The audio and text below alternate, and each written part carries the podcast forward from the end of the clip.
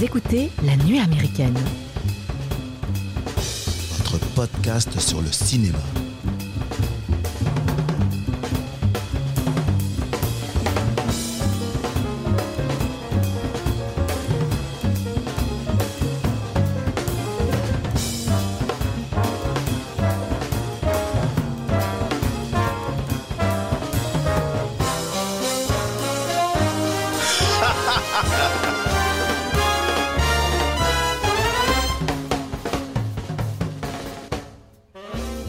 Bonjour les amis et bienvenue à la table de la nuit américaine. Aujourd'hui, nous allons faire un tour dans le labyrinthe créatif mais complètement barré qu'est le cerveau d'Alejandro Jodorowsky en vous parlant de son film La montagne sacrée sorti en 1973.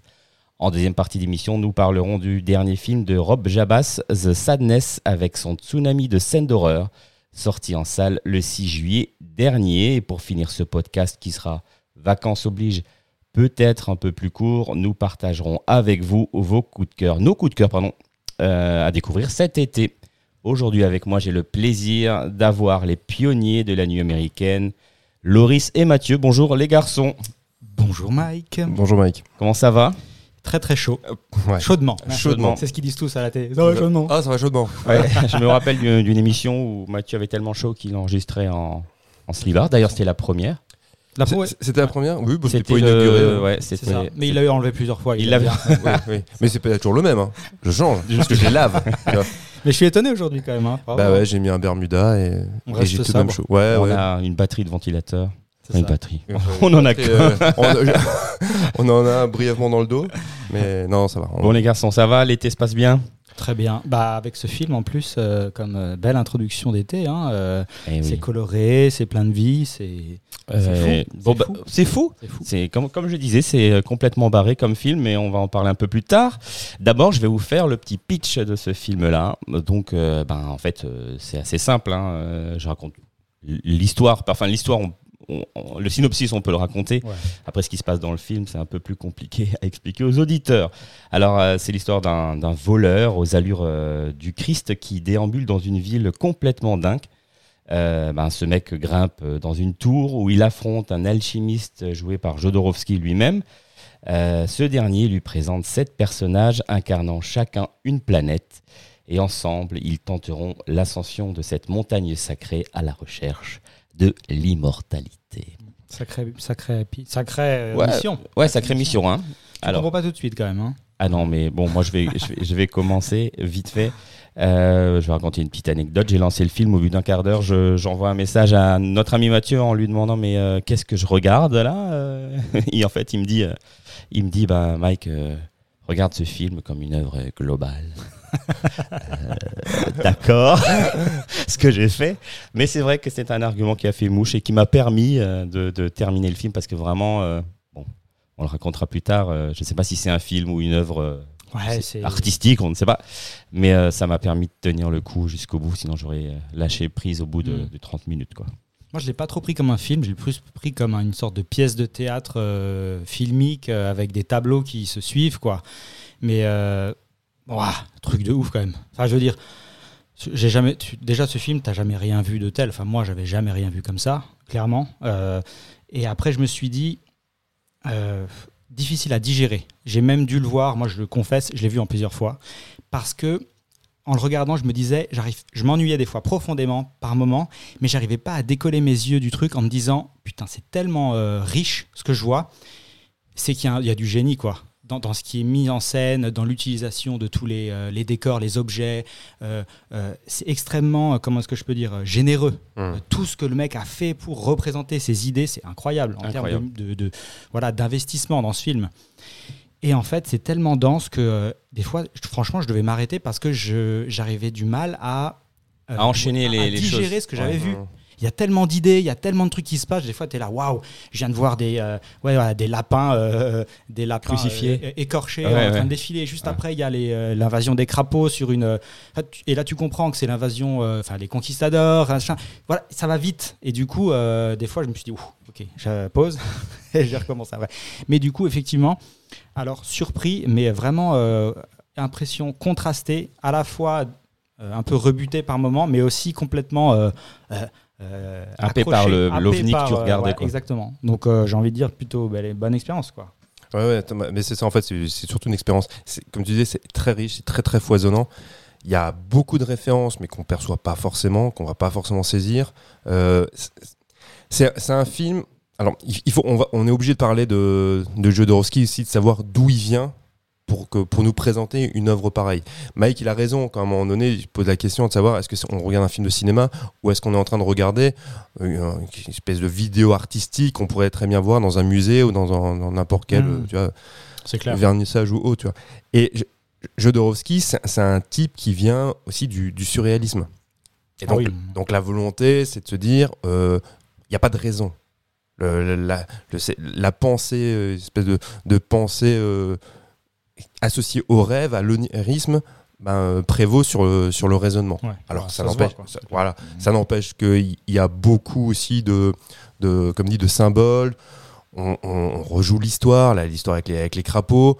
C'est des récits qui peuvent être aussi un peu, une espèce, de- comment dire, une poésie un peu scabreuse, ou alors, euh, jouer aussi sur le côté un peu blasphématoire. Faut aussi remettre ça dans son contexte. hein. On est en, on est début des années 70, donc Mike dit, le film sort en 73. Mm. C'est tourné au Mexique. Euh, les représentations du Christ, qui a le, même si, euh, même s'il n'est jamais nommé tel quel, on, on sait très bien de qui on parle. En plus, il y a des, on, on reprend aussi, aussi des, des éléments qui sont propres à la religion chrétienne. Ils sont détournés. Ils sont plus que détournés. Ils sont des fois, euh, c'est, oui, on est, ça touche au, au blasphème. Mhm. Il y a quelque chose d'extrêmement réjouissant là-dedans. Alors on voit aussi des références, on peut penser à, Bé- à, à Fellini, on peut penser, je sais pas, à Buñuel. Il y a, il y a plein de références aussi de cinéastes. Mais à l'origine, c'est vrai qu'on est quelque chose qui touche vraiment à une œuvre, espèce d'œuvre artistique globale où la, la peinture, la sculpture, la poésie, tout ça, tout ça s'entremêle. Et on voit, tu disais, là on est un peu dans du théâtre filmé. À l'origine, c'est ça, le mec qui vient aussi du, C'est ça, du- du ouais. théâtre. Mhm. Là, il, se fait, il fait un film pour, euh, pour lui, en fait, pour se faire. Pour, ou alors, Ouais, parce qu'il bah, est, destiné à personne, ce film, parce qu'il n'y a pas de public pour ce, ce Bah, genre de film. Bah si si, alors il faut remettre, comme dit, au le contexte de, de l'époque aussi. Euh, juste avant, il fait El Topo. El Topo, c'est- le premier Midnight Movies. Et euh, ces Midnight Movies, c'est des films qui sortaient, donc c'était une salle euh, à New York qui s'appelle le Elgin, qui, qui diffusait ces, ces films-là, où la spécificité, c'était uniquement diffusé à minuit, et donc c'était un public un peu happy fuse, comme on aurait dit, tu vois, de, de l'époque, qui allait, qui était souvent sous, euh, sous psychotrope, Mhm. et c'est toute une Ah oui. certaine jeunesse qui est très liée à l'art, et qui allait voir ça. Mhm. Et il y en a eu, il y en a eu plusieurs après des, des films de cet ordre-là, comme Pink Flamingo, ce genre de choses. Puis même, je disais, le film est sorti à ce moment, ça aurait jamais pu sortir à n'importe quel autre moment. Quoi. Non, Comme non. tu dis, c'était la période de fleurs bleues. euh, Ouais. tu sais, quand tous les gens, ils- ils- tout le monde partait en Inde pour faire euh, les, les, les, genre les, les marches euh, spirituelles, pour retrouver son corps, euh, comprendre ce qui nous entoure, etc. Et là, tu as vraiment l'impression que c'est un film qui critique un peu tout, ça. tout ça. Quoi. Mais ça. des fois, tu es là, mais vraiment tout. Euh, la puissance militaire, la religion, la politique, euh, le consumérisme. Tu as l'impression que le gars veut tout critiquer. Quoi. Mais, en fait, c'est ça que je trouve assez fascinant, c'est que on pourrait dire que c'est effectivement un, un récit initiatique ou qui, euh, qui est très porté par euh, la culture hippie, mais finalement non, parce qu'il la dénonce quand même pas mal, parce qu'on sent que le mouvement hippie, tu vois, a déjà le, le bec dans la exact, merde, exact, parce que c'est la fin, tu vois. Ah oui, En, en 69, c'est On le sait très bien avec le- les, les assassinats perpétrés par Charles Manson et, sa clique, c'est déjà la fin du mouvement hippie qui finalement aura duré véritablement deux ans, hein, ou deux, trois ans, entre Mm. 66 et 69. Là, quand ce film sort, ça remet en question tout ça. Mhm. Alors effectivement, les jeunes qui vont aller voir ces films, ces Midnight Movies à New York, il y a déjà une, une culture qui tout doucement va venir, qui est le mouvement punk. Et, et- et ça aussi, tu vois, ça participe. C'est les premiers prémices aussi de, bah, de ce mouvement punk qui, qui vient aussi du surréalisme, où on, on en voit tout péter. Mhm. La, la grammaire artistique telle qu'on la connaît, ben on en voit, on en voit Ouais, tout ouais. bouler. Quoi. Et ça, c'est plutôt fascinant à regarder. Mhm. Il y a un côté aussi un peu, un peu gourou du, de la part du, de Jodorowsky, déjà dans sa vie privée, dans la manière dont il met en, en scène ses œuvres, et dont il est aussi une espèce de, une espèce de référence chamanique comme ça. Il fait du tarot, il fait machin, il fait de la philosophie, Et psychanalyse. enfin, L'alchimie aussi, hein, il est. euh, alchimie, ouais, ouais. Et dans son film, il, il- renvoie aussi à ça.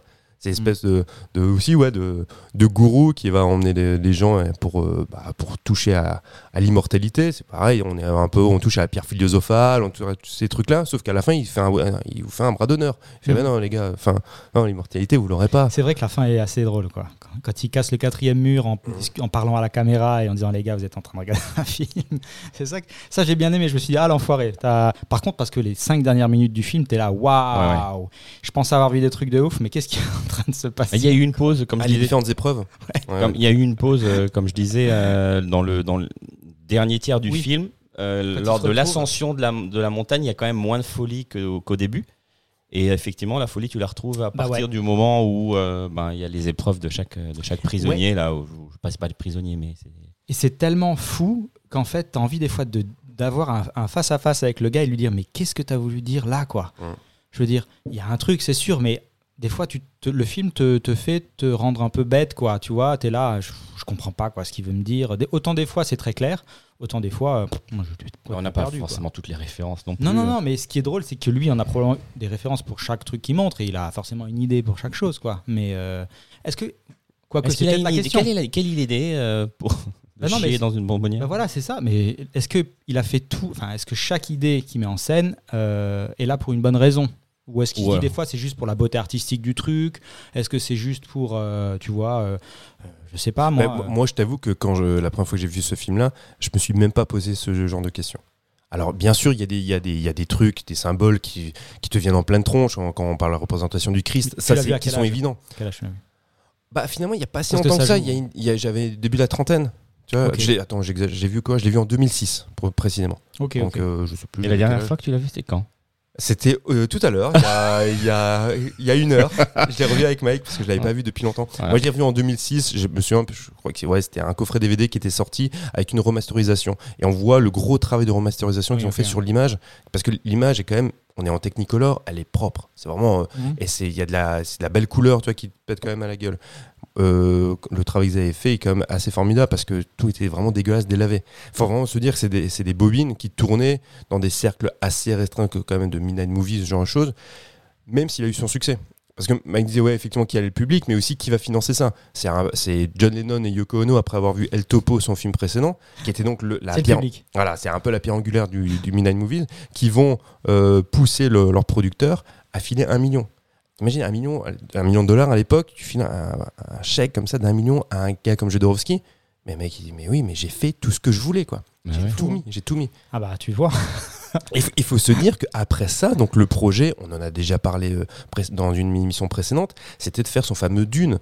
Ouais, bah ça aurait été dingue. Ça aurait été dingue. Et c'était vraiment le film qui devait être préparé après la montagne sacrée. Donc imagine Dune euh, à- qui rencontre la montagne sacrée. Sting rencontre ce genre Jodorowsky. C'est ça. Enfin, Pour rappel, donc du coup, il y aurait dû avoir Mick Jagger, euh, Orson Welles, euh, Dali, Amanda Lear, tu disais. Amanda Lear. Amanda Lear. Ouais, Amanda Lear, bah, qui était un peu la muse de Dali. Ouais, c'est ouais. ça. C'est fou, hein. Ouais, non, mais c'est complètement dingue. Ouais, exact. D'ailleurs, re- retrouver, euh, on en discute sur les épisodes de Dune, euh, sur l'épisode de Dune, qui c'était vachement intéressant. Petit moment. Promo. Auto-promo. Disponible sur les plateformes d'écoute. Comme dit, le Jodorowsky, il, donc bon, famille originaire euh, juive de, de Russie ou d'Ukraine, ils, ils ont, ils ont migré en- au Chili. Et c'est là le, donc, le gamin déjà très très éveillé. Apparemment, le premier mot qu'il a su lire, c'est Oui. œil, a priori. donc bon, Bullshit, s'il vous plaît. c'est un monsieur qui sait créer sa légende aussi. Complètement. hein. Ouais, Non, il est clair. dans l'espèce C'était d'affabulation. chimérique, mon premier mot. C'est ça, c'est ça, exactement. Et le mec, apparemment, bon, a priori, c'est vrai, parce que c'est quelqu'un de quand même extrêmement cultivé. Ouais, ouais. Il a lu énormément de bouquins déjà à son plus jeune âge. Il va, il va faire du théâtre, il va, il va créer euh, en 62. Bon, d'abord, ils étaient un peu associés effectivement au surréalisme euh, dans André Breton et machin. Et il a créé le, le, le mouvement Panique, qui en référence, et ça tu le vois aussi dans, la plupart de ses films, en référence au, au dieu Pan. Mm. Donc, une espèce de satire, tu vois, euh, très porté sur le, sur le cul. On ne voit que ça. Il n'y a Mm. que des allusions au, au- au cul dans, dans, dans ses films. Et il fait ça avec, euh, avec Roland Topor. Roland euh, pour ceux qui avaient écouté l'émission qu'on avait fait sur euh, Nosferatu de Werner Herzog, c'est lui le, le type complètement barré, tu sais, qui avait ce rire un peu foufou, Ah ouais. qui joue dedans. Roland Topor, bah, voilà, un mec qui a fait plein plein de choses, hein, euh, qui, qui a fait aussi les téléchats. Mais non. qui- Ah oui. Eh oui, c'est lui qui a fait. il a fait des trucs dingues, il a fait la peinture, il a fait plein de choses. Tous ces mecs-là, c'est des, enfin, c'est des artistes complet. Mhm. Quand tu vois Jodorowsky, quand tu vois tout ce qu'il tout ce qu'il a fait, Rien Tous les BD, bouquins. hein. ah, bah, déjà, bah, ça on va venir forcément dans, dans la BD. Même moi qui suis pas un fan de BD, bah, Les- Alain les Gall, lecteurs ça BD, forcément ouais. tu connais, c'est pas possible de passer à côté. Ouais. Avec son travail qu'il avait fait avec Mobius, enfin c'est exceptionnel. Mm. Mobius avec qui il devait effectivement travailler sur Dune. Parce que ce qui s'est passé, pour la petite histoire, c'est que Dune ayant capoté, ça lui a permis malgré tout, ce qui était bénéfique pour lui de rencontrer Mobius. Et après ça, c'est là où il s'est investi à fond dans, dans la bande dessinée. C'est pour ça qu'il a plus fait de films, je crois jusqu'en 89, je crois, entre euh, La Montagne Sacrée et Santa Sangre. Mais je me dis, enfin, je pense que la BD, c'est le médium qui l'a fait le plus connaître, non? Je pense. Ou- Oui, Enfin, ouais, pour ouais. le grand public. oui, pour le grand public, oui. Je Oui. pense que c'est ça. hein. Ouais, clairement. A- et puis il a continué longtemps. Il a fait beau, il a beaucoup produit hein, dans la BD. donc. Énormément. Bah, quand tu vois. Enfin, j'avais écouté en, une interview de Mobius qui expliquait comment. Alors, je sais pas si c'était si systématique, mais comment il rédigeait ses scénarios? En fait, il venait chez Mobius et il lui, bah, il, il lui récitait pendant 6-7 heures Mon le scénar.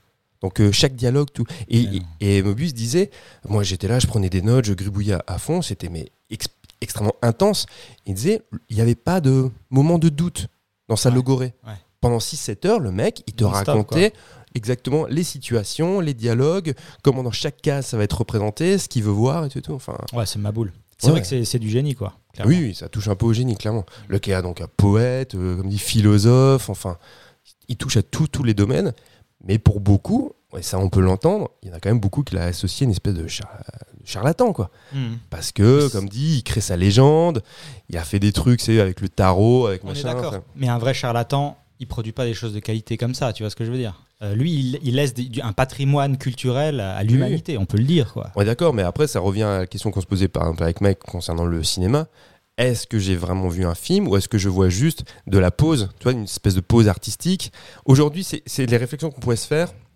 Si demain, tu as un cinéaste qui propose quelque chose de- d'à peu près similaire, Qu'est-ce qu'un film? on va, bah oui, mais on va être aussi de se dire, est-ce que c'est faussement subversif? Est-ce que, parce que Mm. Au- aujourd'hui, on, on a toujours tendance à dire, ouais, on pourrait plus faire des films comme ça. Mais si demain il y a un type qui essaie de faire un film dans, dans ce genre-là, on va dire, ouais, pff, non mais le gars, c'est pas vraiment subversif, ça a déjà existé, c'est de la pause, c'est de la branlette, c'est, tu vois, c'est tout ça. Mhm. Mais à l'époque, effectivement, quand Jodo il sort ce film, il y a des séquences, hein, on- quand on l'a revu tout à l'heure avec Mike, qui sont extrêmement malaisantes. Extrêmement malaisantes. Laquelle Oh, oui. Laquelle euh, vous avez en tête. Bah moi j'en ai une en tête tout de suite là. Déjà la représentation des Toutes, corps. euh, Non mais, toutes. non mais les enfants. Représentation des corps Ouais. des enfants, les enfants nus et il y a une séquence à un moment donné pour dire il y a des espèces de d'ersatz de Marie-Madeleine parce qu'ils- qui suivent euh, Jésus donc ils sont toutes des prostituées Exact. et il y a une prostituée qui doit avoir euh, 8 ans, Ouais, Ah, ouais, ouais. 10 max. 8 quoi. 10 ans à Mmh. tout, à tout casser ouais. et c'est la seule qui se fait euh, draguer par un gars, par un vieux dégueulasse. Qui lui enlève qui- il, en- il enlève son œil de verre Ah oui, oui. et il lui met dans la, dans la main. Et après, il lui lèche la main. Il lui lèche la main. Voilà, donc là, vous avez eu une petite fenêtre. voilà. Mm.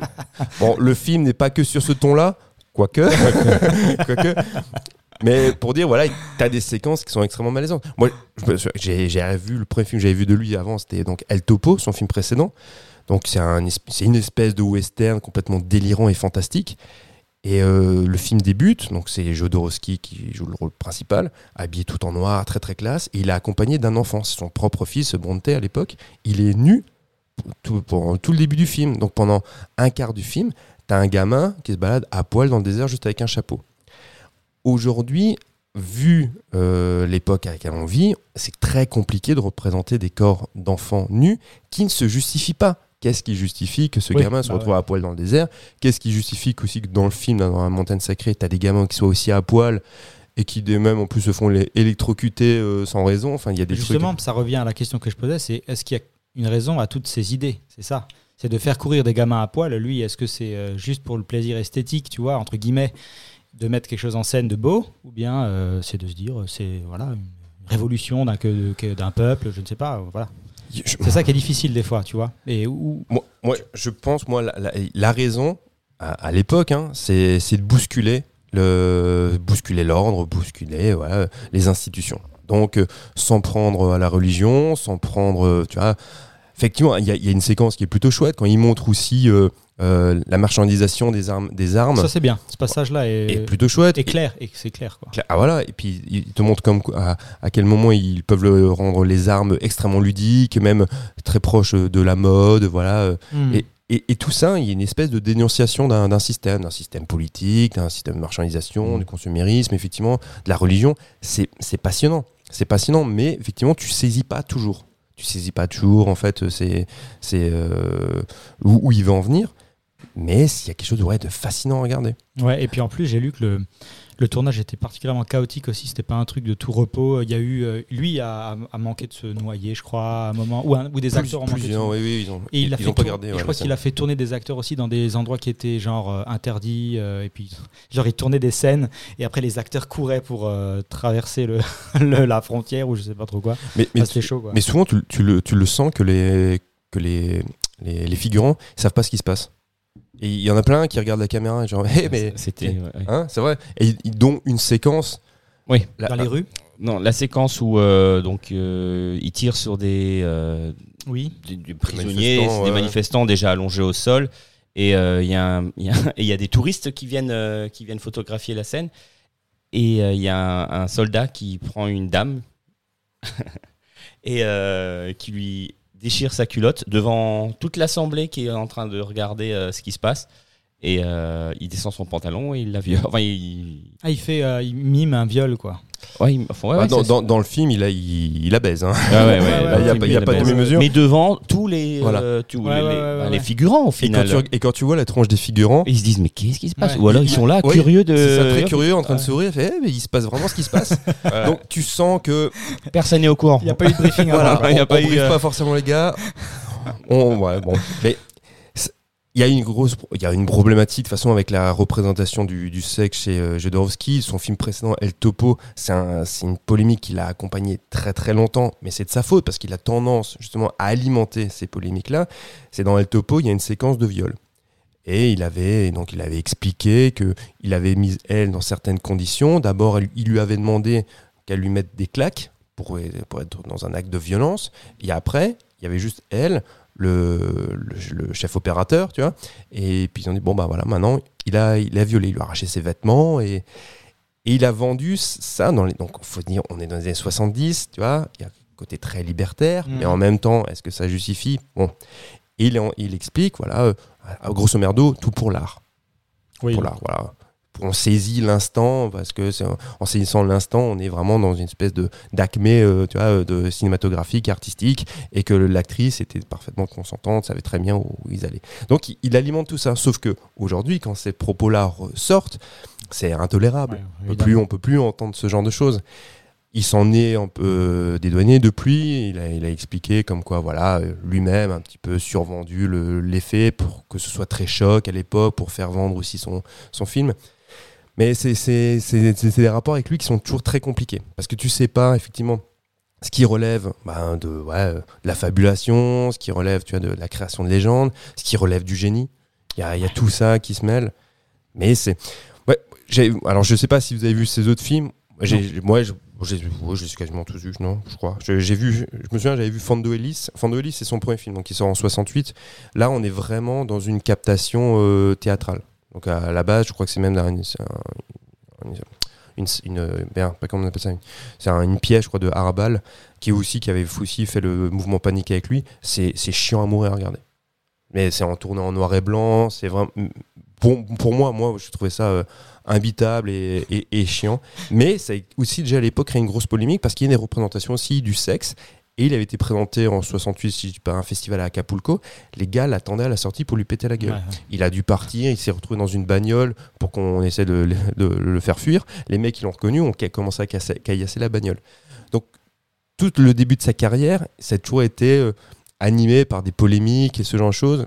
Mais Chaotique, quoi. C'était très chaotique. il aime même- ça apparemment. Mais en même Bah ouais, temps, oui, ça. ça, il Je pense qu'il est heureux en fait quand on Bah ouais. sa bagnole. Parce que lui, c'est l'effet qu'il qui, qui, qui recherche euh, avec ses films. Quoi. Bah, apparemment, c'est choqué, puis c'est un peu Bah, de créer, ouais. voilà, bousculer, bousculer l'ordre établi.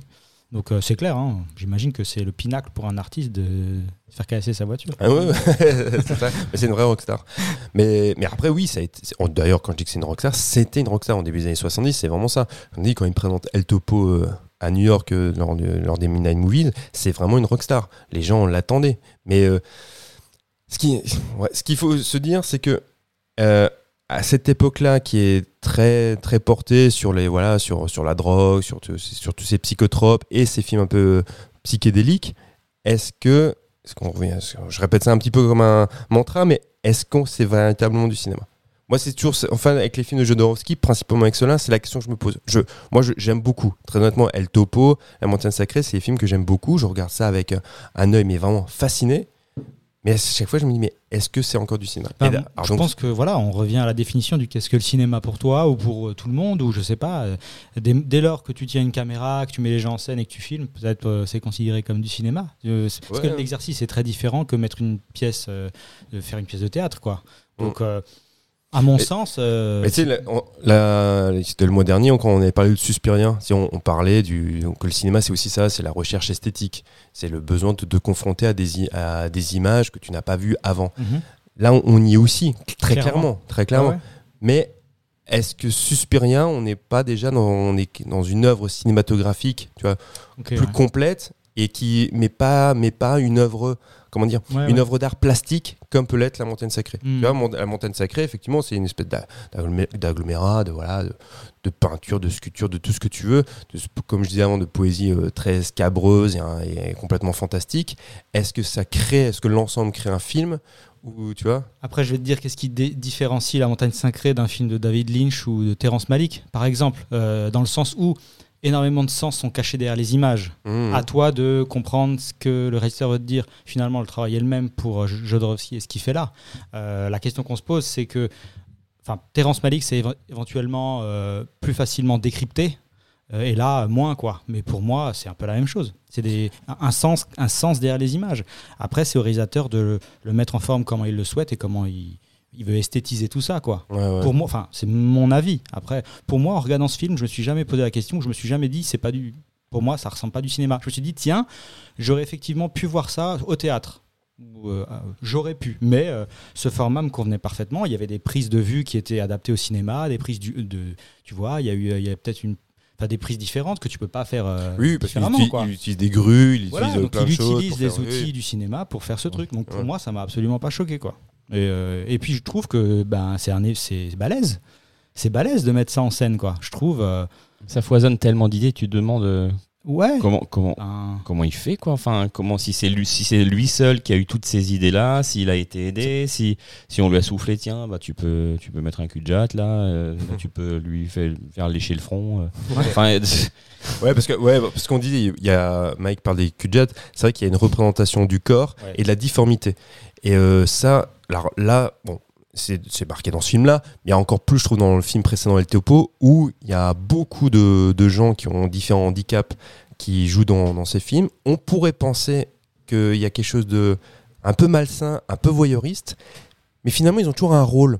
Ils sont pas juste là pour être montrés comme des freaks, même si et Mhm. du coup l'influence, bah, d'ailleurs c'est ça, c'est le film Freaks de, de Todd Browning, très très clairement. Mais je trouve que c'est ça m'a jamais gêné en fait non, c'est la, représentation de, de la difformité.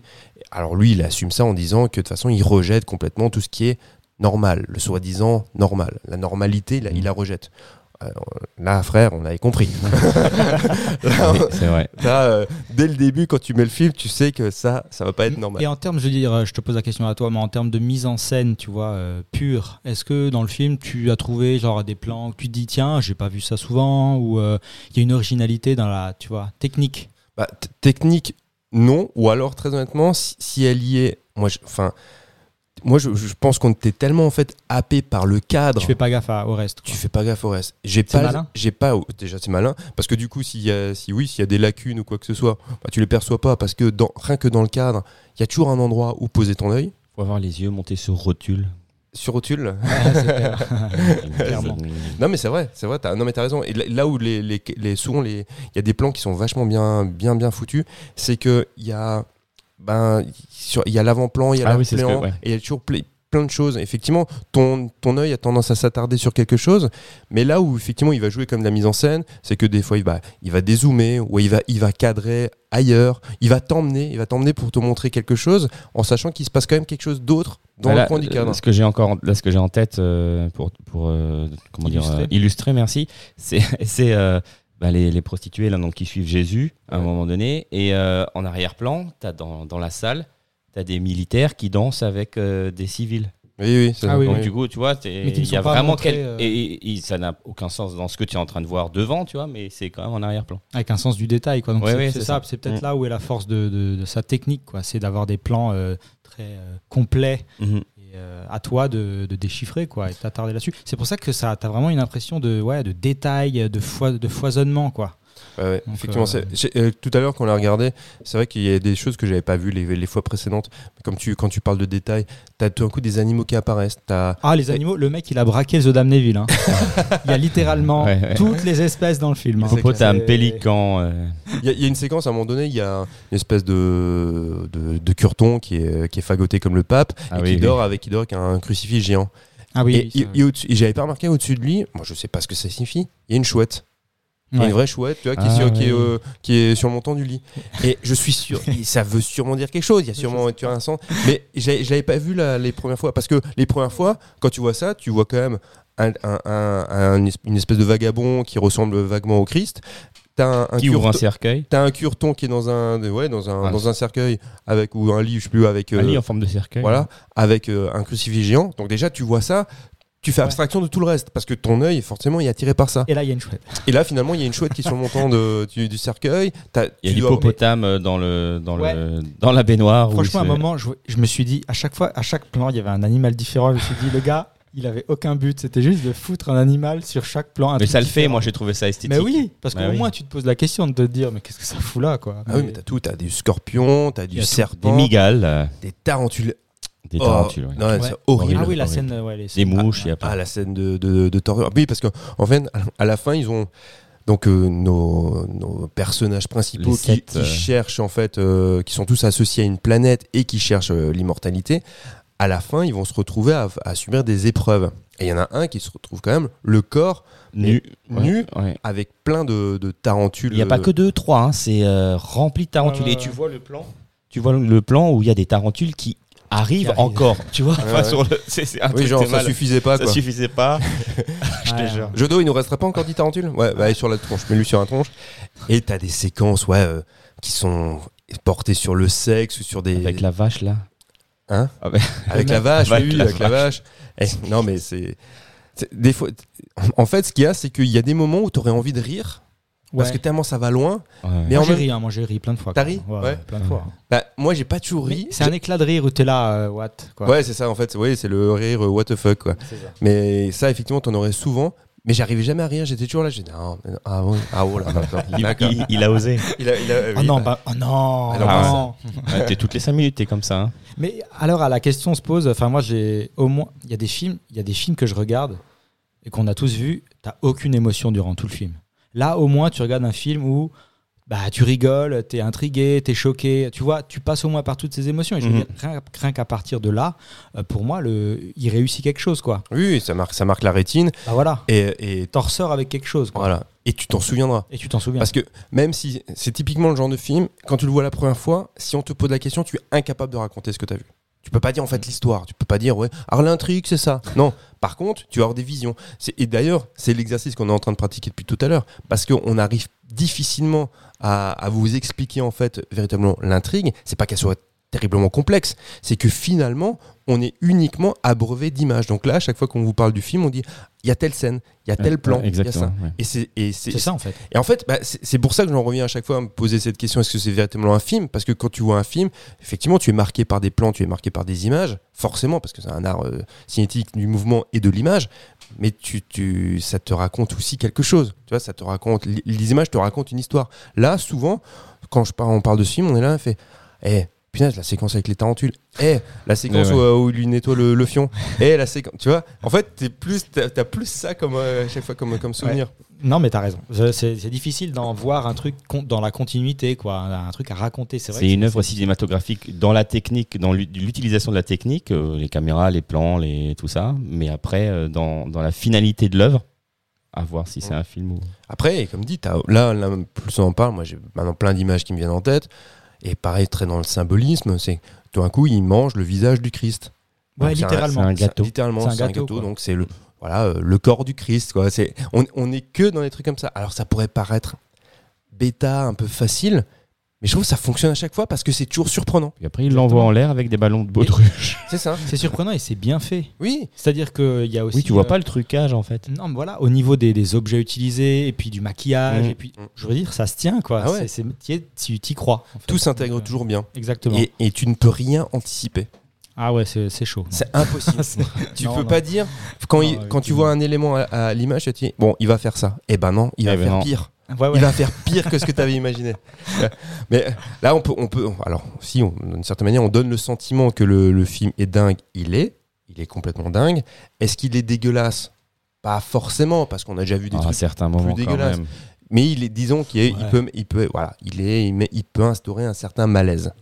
Je, je pense pas que on a, on n'a pas le bide qui se retourne en regardant ce film, comme certains films gore ou tu vois ou autres. Tout à l'heure, on va parler d'un film gore qui joue justement sur Sur euh, ça, sur ouais. des éléments, tu vois, pour qui sont là pour choquer. Mais nous, quand on voit ce film-là, moi-même, c'est vrai, que je le disais, il y, a des, y a des séquences qui mettent un peu mal à l'aise, comme avec la jeune fille, on parlait tout à l'heure. Mais sinon, je peux pas dire que j'ai le bide qui soit retourné, mais j'ai la rétine ouais, qui, euh, qui, ou qui, qui a bien imprimé tout, tout ce qu'elle a vu. Ouais, c'est c'est- voilà, je pense que c'est il y a rien de plus à en dire vraiment puisque c'est un film à mon sens qui, qui s'expérimente quoi. Ah Euh, oui, oui. Ça, je veux dire, dans le sens où, euh, quand si quelqu'un, si je dois le vendre à quelqu'un, je, je peux pas trop euh, le vendre plus que ça. Je dis juste regarde et puis. euh, Moi, c'est ce qu'on m'a dit. Mike, regarde ça. je voilà. pensais que c'était un film sur mais c'est, c'est voilà. montagne mais- sacrée. Quoi. Seulement ça, c'est ça. Et puis, non. Bon, apparemment, c'est issu d'un, enfin, c'est euh, basé sur un livre qui s'appelle Le Mont Analogue, je crois. C'est ça, c'est un Euh, roman inachevé. ouais. Voilà. Ouais. Bon, ce qui doit être aussi, qui doit être sympa à lire. Bah, il n'a pas eu les droits, donc euh, finalement, il- effectivement, il a lu ce bouquin, il- mais il a, il a jamais pu obtenir les droits. Mais oui, c'est aussi. Bah, après, je crois que le truc, c'est véritablement un parcours initiatique aussi. Je crois que c'est aussi une quête de- d'immortalité. Mais là, là c'est là, c'est pareil. on- C'est vraiment aussi, comme tu disais tout à l'heure, l'époque qui veut ça avec, le- avec les hippies, c'est de se dire voilà, on, on se cherche soi. euh, voilà, le, le principal, c'est pas non, c'est pas le, c'est pas la finalité, c'est pas le but, c'est le voyage. Et c'est vrai qu'à la fin, il se fout un petit peu la gueule de, de tout ça. C'est vachement Parce- bien. Enfin, ouais, c'est- ouais, ça, Bon, c'est- ouais. ça, c'est Plutôt chouette. Mais, ça- mais en même temps, ça remet tout en question. Toi, hein, Et c'est là où tu, tu peux te dire, le gars, est- c'est pas un charlatan. Parce que euh, sur cette séquence de fin où il dit, bah regardez, c'est un film, euh, c'est aussi une manière de dire, euh, je suis pas en train de me foutre de votre gueule spécialement. J'ai juste montré les choses comme moi je les perçois. euh, ayez votre propre sens critique. Et voilà, euh, c'était mon ce que je vous donne Ma moi. perception, Voilà. quoi. À- Ouais, à- oui, à oui. vous de. Donc il cache pas des, des trucs, tu vois, euh, ultra euh, métaphysiques, euh, bizarres ou quoi. Il, est assez transparent avec cette fin finalement. Oui, grâce à cette fin. C'est vrai que parce que tout le reste du film, il y a une espèce quand même de mysticisme, euh, Ah de syncrétisme religieux. Tu, mets, tu mélanges tout, euh, Bouddha, euh, le Christ. Tu, tu- Enfin, c'est une grosse, grosse, grosse tambouille. Donc, il y a ce syncrétisme-là. Il, il pourrait jouer justement les codes sur les codes des, des gourous, parce que les gourous, généralement, Oui, oui, c'est ça. sûr. Pour donner du crédit à ce qu'ils racontent, bah, ils se servent toujours d'éléments qui sont connus en fait dans, dans la psyché euh, po- populaire. Et là, c'est vrai que à la fin, tout est remis en question. C'est plutôt, malin. c'est plutôt malin. C'est ouais, plutôt malin. malin. C'est ouais, c'est malin.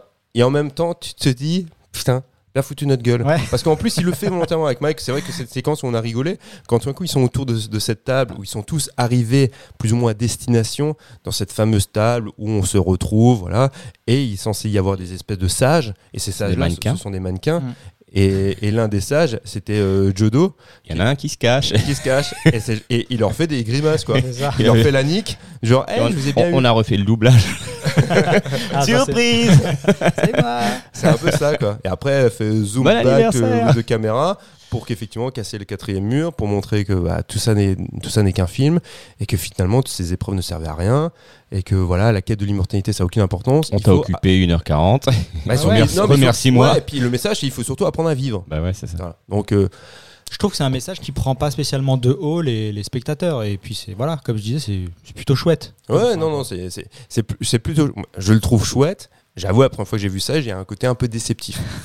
Parce que c'est tellement barré Ah oui. tout le film et tu te dis, bah là, tu t'attends une fin un peu en apothéose. clair. Moi, je m'étais même posé la question, c'est ils ont pas pu faire cette fin en apothéose parce que euh, il avait bouffé tout le budget.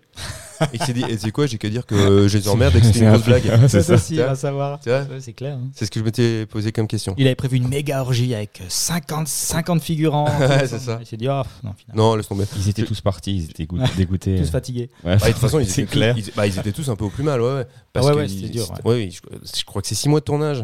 Où les mecs ont tourné dans des conditions où il est, enfin, je crois qu'ils ils bouffaient plus grand chose. Enfin, c'était, euh, ouais, c'était vraiment chaud pour, bah ouais, pour les mettre dans, un état un petit peu second. Mais euh, ça, aussi, tu vois, c'est des, des techniques euh, de, de mise en scène et tu vois, de, qui sont un petit peu, voilà, qui peuvent être remises en question. C'est, Ah, Aujourd'hui, les syndics, ils tireraient, tireraient de la gueule. ah, bah oui. Bah, c'est pour ça en même temps qu'il a pas de resta non plus dans ses films, tu vois. Ouais, ouais. C'est- On a regardé le, celui qui joue le Christ. Euh, maintenant, il est. euh, C'est un, c'est un espagnol, non? Ou américain du Sud, peut-être? Il a un nom, en tout cas, il me semble. Ouais, je, euh, je sais plus. Mais en tout c'est cas. pas Horacio Salinas? Si, c'est Si, ça. Et euh, il est euh, musicien. Ah, ouais, ok, Ouais. ok. Il est musicien, il est euh, dans un groupe et euh, tu- on peut entendre ses trucs sur, Ah. euh, sur euh, Spotify. Bah, à mon tout ça. avis, euh, il a dû il a, avoir- il a pas fait grand chose. On a regardé filmographie. euh. Ah ouais, mais, mais Jodor aussi, c'est le genre, il avait peut-être genre son cercle d'amis artistes euh, où il devait rencontrer. T'as pas un mec voilà. euh, bien gaulé, tout fin C'est et clair. qui ressemble à Jésus Je vais Ah faire si, un j'ai film. ça. Bah, si- si- et sinon, il faisait tourner ses propres fils. Tu vois, on avait dit Ouais. avant Bronté, là, qui, euh, Bronté- je dis toujours Bronté, Brontis, pardon, qui jouait, le, qui jouait dans El Topo, et qui lui aurait dû euh, tenir le rôle de, dans, dans Dune. Si, il aurait dû Ah ouais, le, Paul Ah, Atreides, c'est ah, lui qui aurait dû le faire. Et euh, dans Santa Sangre, Santa Sangre, c'est peut-être peut-être le film qui me dit qu'après la montagne magique, euh, je dis la montagne magique, montagne magique, c'est un bouquin de Thomas Mann, rien à voir. Après la montagne sacrée, Santa Sangre, c'est le film qui a le mieux marché à l'international, qui, pareil, fait, il y a extrêmement, euh, extrêmement visuel. On pense beaucoup aussi à, à Fellini. On est dans le milieu du cirque et ça. Mais par contre, il y a, un récit. Il y a un récit qui se tient. Donc, euh, c'est un film que je, pense.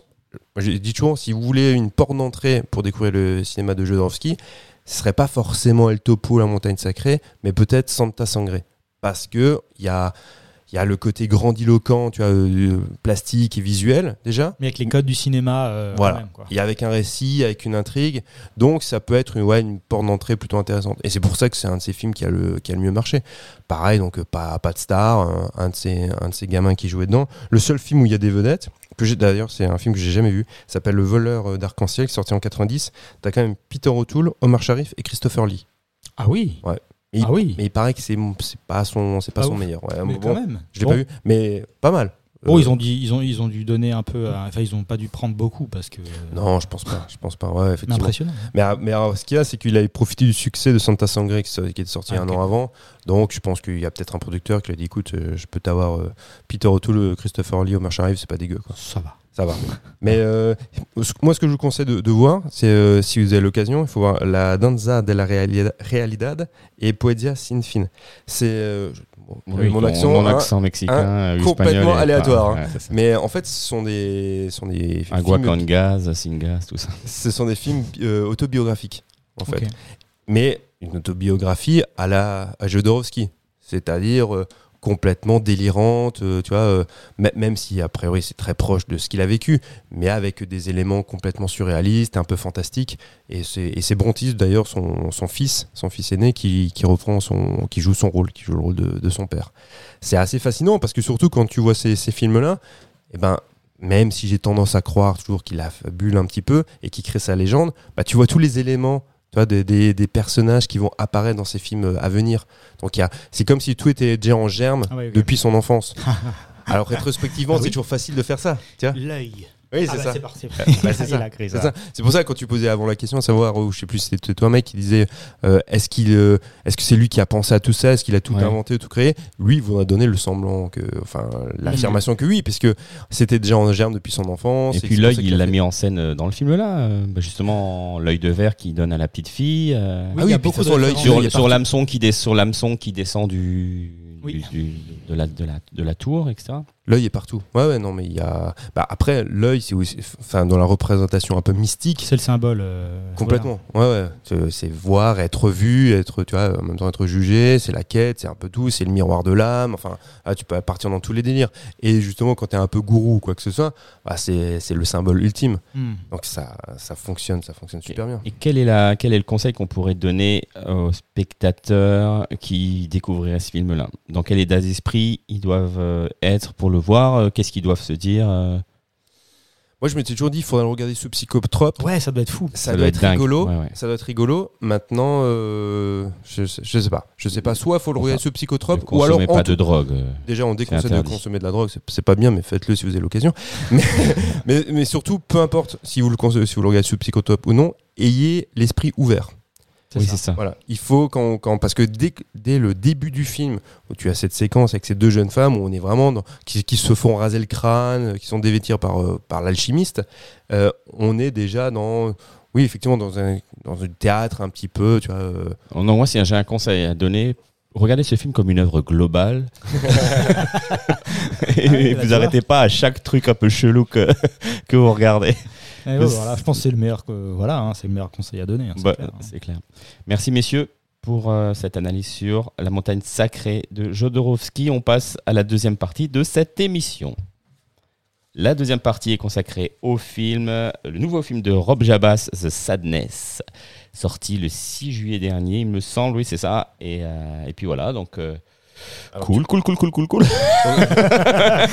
Cool, cool, cool, cool. Cool, bon, cool, bon, cool, bon. cool, Alors je vais, alors avant de, je vais faire le petit pitch. Vas-y, Hein, vas-y. alors le pitch de Sadness, donc c'est, euh, donc euh, c'est euh, après un an de lutte contre une pandémie aux symptômes euh, bénins, ce virus commence à, à muter et altère l'esprit. Tout le monde se déchaîne et euh, commet des actes cruels et horribles. Ouais, ouais. Voilà, ça, ce qui, oh, ça pourrait t'arriver là. Ça, avec, bah, euh, je pense que c'est même lié. C'est hein. même lié. Le mec s'est dit tiens, il y a eu le Tiens. Covid. On a une histoire, on tient une histoire. Comment on pourrait faire pire? Eh bien, ça mute. bah, il semblerait qu'il ait écrit avant la Covid. Balèze du coup. Oui, c'est Bon, ça. peut-être qu'il a un peu flippé du coup. C'est ce qu'il dit. ce dit. Mais parce que, parce que Mike, tu dis que c'est son nouveau film, mais c'est vrai que nous on le connaissait pas. Non. Tu le connaissais Non, Parce que mais c'est un nouveau film. Son ancien film, c'est. On ne saura pas. On saura pas. C'est un film qui, euh, qui, depuis maintenant plus d'un an, fait la tournée des festivals. Moi, je l'ai loupé. T'es passé justement au Festival du film fantastique l'an dernier à Strasbourg, en séance ouais. de minuit. Ça doit être chouette. C'est vraiment typiquement le genre de film de séance de minuit que tu vas voir en festival où il doit y avoir une sacrée ambiance. Je l'ai loupé. Après avoir mangé un bon resto pour une digestion. euh, Au top. Et donc, Cool. du coup, ça fait un an, grosso modo, grosso merdo, qu'on nous en parle, parce qu'il tourne dans tous les festivals, et on dit c'est la promesse du retour du cinéma gore, de tout ce qu'il y a de plus dégueulasse, et qui plus est, avec une sortie salle. Donc ça, ça pour le coup, c'est quand même vraiment le- l'élément à qui, à mon sens, est le plus incroyable, c'est que ce film soit sorti en salle. Ces derniers temps, quand tu as des films de ce type-là, c'est de la SVOD ou de la VOD, éventuellement du DVD. C'est quoi C'est taïwanais? C'est taïwanais, ouais. ouais. Lui, c'est un réalisateur euh, canadien, mais c'est une production euh, taïwanaise. ouais. Mhm. Et effectivement, pour moi, je, je vais vite donner vite très rapidement mon avis. Pour moi, la, la promesse n'est pas tenue. Et c'est ce que je disais à Mike. En Mhm. fait, on l'a- on l'a vu ensemble. Moi, je m'attends parce que j'ai lu des interviews de- du garçon. T'étais chaud quoi. T'étais hypé. euh, Tu t'attendais à autre chose. J'étais hypé de ouf, surtout que les premiers retours, on m'annonce, frère, t'es pas prêt, ça va être hyper gore, hyper malsain. Donc moi, quand on me dit ça, là, je suis en appétence et j'ai vraiment envie de voir ça. Parce que moi, des films gore, j'en ai vu Ah, c'est ça le plein, problème. plein, plein, plein. Surtout quand je- j'en- j'entends en fait ces influences, parce que c'est un peu les mêmes, c'est le cinéma que j'aime bien. Mais pour moi, ça a été hyper déceptif. Et surtout, je trouve, euh, je rends vite la parole, mais je trouve qu'il y a le début qui fonctionne très bien. Parce que je trouve ça, fon- ça- ce qui marche bien, c'est l'installation, la mise en place des personnages, comment ils vont évoluer dans, dans ce monde-là, comment ça leur tombe sur la gueule. Je trouve que c'est- c'est plutôt bien réalisé. Il y a un ventre mou, hein, après, qui est quand même euh, Assez long. Assez long. ouais. C'est plus qu'un ventre mou, c'est vraiment très long. Le final, bon, voilà, moi je le trouve plus qu'anecdotique. Mm. Il y a. Ouais, je, suis, alors, je suis un peu emmerdé parce que je suis extrêmement déçu et en même temps, j'ai envie de soutenir ce genre de film qui repasse en salle parce que voilà, c'est pas tous les jours que ça arrive. C'est clair. Ah ouais. Moi, j'ai, euh, je suis pas euh, fan, je, je vais pas vers le film d'horreur euh, d'instinct. Donc du coup, presque pas obligé, mais voilà, j'y suis allé pour le pour le podcast et euh, J'ai bien aimé l'histoire, j'ai bien, j'ai- j'ai- mais j'ai jamais eu peur, j'ai jamais été trop dégoûté. Et euh, tu me disais, euh, Oui, il y a quand même des scènes un peu. euh, ouais, ouais, mais par exemple la scène, euh, ah, je- ah non, on n'a pas le droit de. Non, mais tu peux te donner Une- des, une des scène. signes Ouais, bon, de toute façon, oh, c'est- Oui, il y a- normalement c'est la, c'est euh, un viol d'orbite euh, c'est oculaire, voilà. C'est. Sauf que tu me disais que toi, il est pas, il est pas allé au bout du truc, c'est-à-dire qu'en fait, euh, il Ouais. est. Mathieu n'était pas. Ouais, c'est ça. Alors, dit, comme ça, bah, c'est vrai, c'est vrai, c'est ce exactement ce que j'ai dit à Mike. Mais c'est vrai que dit comme ça, ça fait, ça fait le spectateur qui est vraiment un peu crado. Il- on voit même pas qu'il est en train de baiser euh, l'orbite. Et c'est vrai que, effectivement, c'est une séquence qui est plus, qui est suggérée hein, finalement, Ouais. mais qui, qui est dégueulasse. Elle est, dé- elle est, Mais elle est- elle est dégueulasse parce que, elle, parce qu'elle, parce qu'elle annonce. Moi, Mais on l'a pas vu, quoi. mais on l'a pas vu. Et moi, alors tu vas me dire, mais c'est complètement con de dire ça. Effectivement, le cinéma, il a pour éluder aussi certaines choses. Mais sauf que moi, ces films-là, quand on me, pro- on me propose et on m'annonce du gore comme ça, Enfin, moi, j'ai J'attends à ça, quoi. bah, à moi, j'ai- voir. moi, j'ai vu, j'ai j'ai même vu, je disais à Mike, je me souviens quand j'étais plus jeune, un clip vidéo d'un groupe de death metal qui s'appelait euh, Necrophagia, donc déjà tout est dans le nom, et, qui- et qui était très inspiré des films de On Rudy va vous mettre un extrait en fin d'émission. et qui était très inspiré des, des films de Rudeo Deodato. Alors, pour rappel, c'est le mec qui avait fait euh, euh, Cannibal Holocaust, tu vois, tu vois un petit peu l'ambiance. Et il y a, un, il y a un, un gars qui, effectivement, qui baise un cadavre et, et qui la baise par, euh, par l'orbite. Donc, c'est une scène qui est extrêmement choquante. Et, euh, et moi, quand on me dit, attention, c'est typiquement le genre de scène que tu vas voir dans, Dans ce, ce film, dans ce film-là, Oui. dans Sadness, je m'attends ça. Je ne m'attends pas, en fait, à ce qu'on fasse des, des ellipses. Des rondes, de des jambes. Ça- la dernière fois, on parlait, c'est quand tu, on, on avait évoqué les films qui vont sortir euh, aux éditions Le Spectre, et je parlais des, d'Ebola euh, Syndrome. Film terrible, mais justement qui, lui, dans la version non censurée, hein, parce qu'il y a une version censurée française, mais la version non censurée, il n'y a pas d'ellipse. On y va frontalement. On nous donne la promesse d'un film gore, d'un film malsain, d'un film subversif et dégueulasse, et ben on y va. Là, effectivement, j'étais un peu déçu. Je suis persuadé que les, spectateurs qui n'auront pas vu les films précédents, les films de full sheet, ces trucs-là, vont prendre beaucoup de plaisir. Moi, c'est effectivement, me concernant, j'étais un peu déçu. Mais je pense que c'est une sorte de version euh, censurée, en fait, qui- qu'ils ont passé là pour qu'il ait accès aux salles, non? J'imagine. Il, il y a quand même eu des holas, peut-être, euh, tu vois, sur certaines scènes où les mecs ont dû dire bon, ça, c'est trop chaud pour euh, être pris en salle, j'imagine, quoi. Il a dû peut-être faire des concessions. Bah, alors, je- je- très honnêtement, je ne sais pas. Parce que en France, pour que pour qu'un film ait une interdiction au moins de 18 ans, effectivement, il faut que ce soit extrême. C'est pas tellement dans le gore, c'est dans le sadisme. Je me souviens, Martyr, Martyr avait Ouais. eu une interdiction au moins de 18 ans. Bon, après, elle avait été levée. Il y a- Hostel Non, je, je crois que c'était Saut, c'était le Saut 3, si je dis Ah. pas de bêtises. Je, je me trompe peut-être, mais dans mon souvenir, c'était Saut 3. T'avais Baise-moi, parce que Baise-moi, il y avait pas, il y a l'association hein, du, du porno et, et de la violence. En fait, c'est- surtout ça qui peut créer encore actuellement des interdictions au moins de 18 ans. Une interdiction au moins de 18 ans, c'est pas d'exploitation en salle possible. C'est, euh, tu peux même plus, si je dis pas de bêtises, tu peux même plus exploiter, tu vois, euh, euh, bah, à la télévision. Enfin, Ouais, c'est- la mort du film. Il n'y avait pas de, de différence, euh, t'as pas remarqué de différence de, de, de film ou dans, dans la coupe entre la version que tu as vue au je, festival je et la version- Non, je l'ai pas vu. Je l'ai pas Ah, vu, tu l'avais lap- tu l'avais loupé vu. au festival. Moi, je vais quand même guetter pour une uncensored euh, version. Euh, peut-être que ça existe, euh, ça existera, peut-être. En tout Euh, cas, dans- les interviews que, que j'ai lues, euh, ils en ils en font pas euh, ils en font pas référence. Ah, d'accord. Ils- bah, à aucun moment donné, tu vois, ils disaient qu'ils ont été censurés ou qu'ils se sont. Et, moi, je pense plutôt que voilà, justement. Director's cut, tu veux dire? Non, mais moi, je pense qu'ils se sont plutôt auto-censurés Ok. et que c'est pas une censure, euh, tu vois, euh, qui voudrait, voilà, vous faites telle et telle coupe, sinon il n'y a pas d'exploitation en salle possible. C'est ça, moi, en fait, qui, euh, que, que je déplore. Et C'est l'autocensure. j'ai lu l'article de Mad Movies qui en parlait de ce film-là. Et enfin, en tout cas, le journaliste qui en parlait était. euh, comment dire euh, Lui, il était. Dithyrambique, non? Ouais, sur euh, les scènes d'horreur, etc. Alors que moi, j'ai. Alors oui, elles étaient là, il n'y a pas de souci, mais j'ai jamais été choqué. J'ai jamais. Mhm. Enfin, voilà, tu vois, enfin, je Mhm. sais. Alors, pour ma part, euh, moi, ce que j'ai, moi, je suis fan des fi- de films d'infectés. Du coup, euh, c'était plutôt ma bonne cam, quoi. Et euh, j'ai plutôt pris du plaisir à le voir. Et comme Mathieu, vous, a- vous avez un peu tout dit, mais Mathieu, Mathieu dit que le début, l'installation est chouette. C'est aussi ce qui m'a plu dans le film. Et c'est ce que j'adore dans les films d'infectés. C'est le truc qui arrive, euh, la réaction des gens, comment les systèmes se mettent en place. Et finalement, ce qui suit, c'est toujours moins intéressant. À moins de trucs très spéciaux comme 28 jours plus tard ou euh, voilà, il y a Mm. certaines exceptions.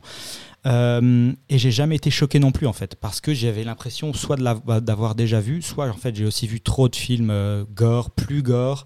J'ai lu trop de trucs plus gore. J'en passais dans une de mes recos d'ailleurs dont je vais dont je vais parler. Une BD, un comics qui a franchement, je pense, beaucoup inspiré aussi Ah, ça. Cross. Bah oui. Ouais.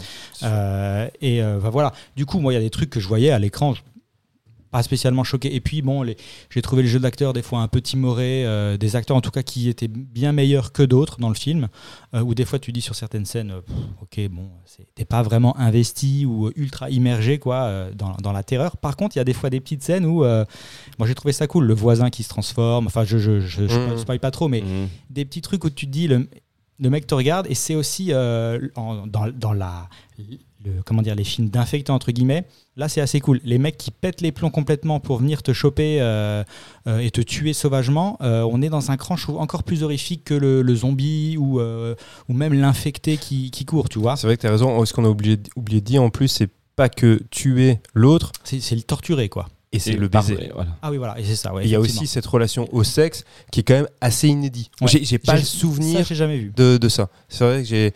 Ou, ou peut-être dans Cross, justement Enfin, non non dans, le, cinéma dans la- le- au cinéma Au cinéma, ouais. sinon dans oui dans Cross Dans tu vois Cross, oui, tu vois voilà. tout ce que tu veux C'est ça. Mais, euh, mais, au, mais au cinéma, c'est vrai que j'ai- pas le souvenir en fait que le- les infectés ou les généralement, c'est euh, juste la mort. Enfin, on veut tuer, et puis voilà, là, c'est Voilà. la mort avec plaisir, la torture avec plaisir. Et euh, Mais la- en- le- Ouais, mais en le disant comme ça, ça a l'air un peu concon, mais en fait, ça donne un accès à un spectre de, tu Mhm. vois, de, de mise en scène quand même assez large sur euh, Oui, oui. Voilà, les trucs dégueux que tu Ouais, peux ouais, mettre en ça. scène et choquer les gens, c'est clair. Et puis là, effectivement, ils vont pas assez loin. Il y a- il y a- il y a une- il y a- après, bon, c'est- il y a des trucs qui me reviennent. C'est vrai qu'il y a des séquences qui sont plutôt chouettes. La, la séquence, déjà, bon, tu vas me dire, c'est aussi au début, hein, parce que c'est vrai que le début, c'est quand même ce qui est le plus intéressant dans, dans, dans le métro. Quand, Ouais, ouais. quand la violence va venir crescendo. Ça, c'est bien, ça, c'est chouette. et surtout qu'au début, les gens. Enfin, en fait, je me posais la question est-ce qu'on aurait eu la même réaction Au début, les gens ne se rendent pas compte Bien de ce qui se passe parce qu'ils ne regardent pas. Tu penses que c'est un fake ou un C'est ça. prank ou tu C'est pas gaffe quoi. Performance artistique. Ouais, ouais, C'est ça. Ouais. Et Un accordéoniste, euh, quelque chose qui. voilà. Est-ce qu'on aurait été pas effectivement Non mais non mais t'as raison parce que je me posais la question parce que quand tu prends le tram, le métro, t'es un peu comme ça, tu as tendance à détourner le regard. T'es déjà sur ton téléphone la plupart du temps. t'es sur ton téléphone, il y a un truc chelou qui se passe, puis oh là là, qui se- ouais. Tu changes de, tu changes de rame, C'est tu ça. fais pas gaffe. C'est ça, tu, tu fais pas attention. Et, et, et c'est c'est vrai qu'au début, quand t'as bah, t'as la- la- les premières agressions, normalement, dans un film classique, il y aurait déjà des hurlements, il y aurait des cris, il y aurait de la panique. Mais non, là, ça va venir crescendo. Et ça, je trouvais ça effectivement assez malin. Ça, c'est plutôt bien c'est foutu. bien fait. ouais. Ça, c'est plutôt bien foutu. Il y a une espèce de boogeyman qui est, qui est plutôt sympa. Bon, on va pas le dire, mais c'est Mm. un. Un dragueur du métro. Bah, D'ailleurs, c'est effectivement, ça découle de cette scène de métro et qui lui, c'est une espèce de boogeyman parce qu'il va suivre une des protagonistes pendant quasiment tout, tout le Qui lui, film. refuse, qui lui refuse ses avances dans le métro. C'est ça. Ça aussi, c'est bien fait, je trouve. C'est une Mhm. bonne idée. Ouais, Oui, c'est un bon déclic, tu Ouais, vois. Ouais. Non, non, c'est. Franchement, le, moi, les 20, 20 premières 20, 25 minutes, 25 minutes, on va dire à peu près, du début du, du film, je les trouve vraiment, vraiment chouettes. Ça, ça installe une ambiance. Ah, et puis j'ai oublié de dire, il y a quand même, j'arrive pas à prononcer son nom, la jeune fille qui s'appelle euh, Regina Lay, je crois, hein, le personnage de Kate, Mm. elle est sublime. Mm. Elle Oui. est, ma- elle est magnifique. À, à elle toute seule, c'est un effet spécial. Parce qu'elle elle est vraiment très, très belle. Alors, en parlant d'effets spéciaux, je trouve que ça aussi, c'est vachement bien fait. Le maquillage euh, et compagnie, euh, on- Bah, au top. Au début, pareil, il y en a un qui se fait cramer la gueule avec euh, de l'huile. Ouais. Euh, c'est plutôt, on a déjà vu ça, mais par contre, ce qu'on n'a pas vu, c'est la réaction après, c'est qu'on on, on essaie même de l'écorcher après cette brûlure. Ça, pour le coup, c'est bien gore. Ouais, ouais. Effectivement, c'est bien gore.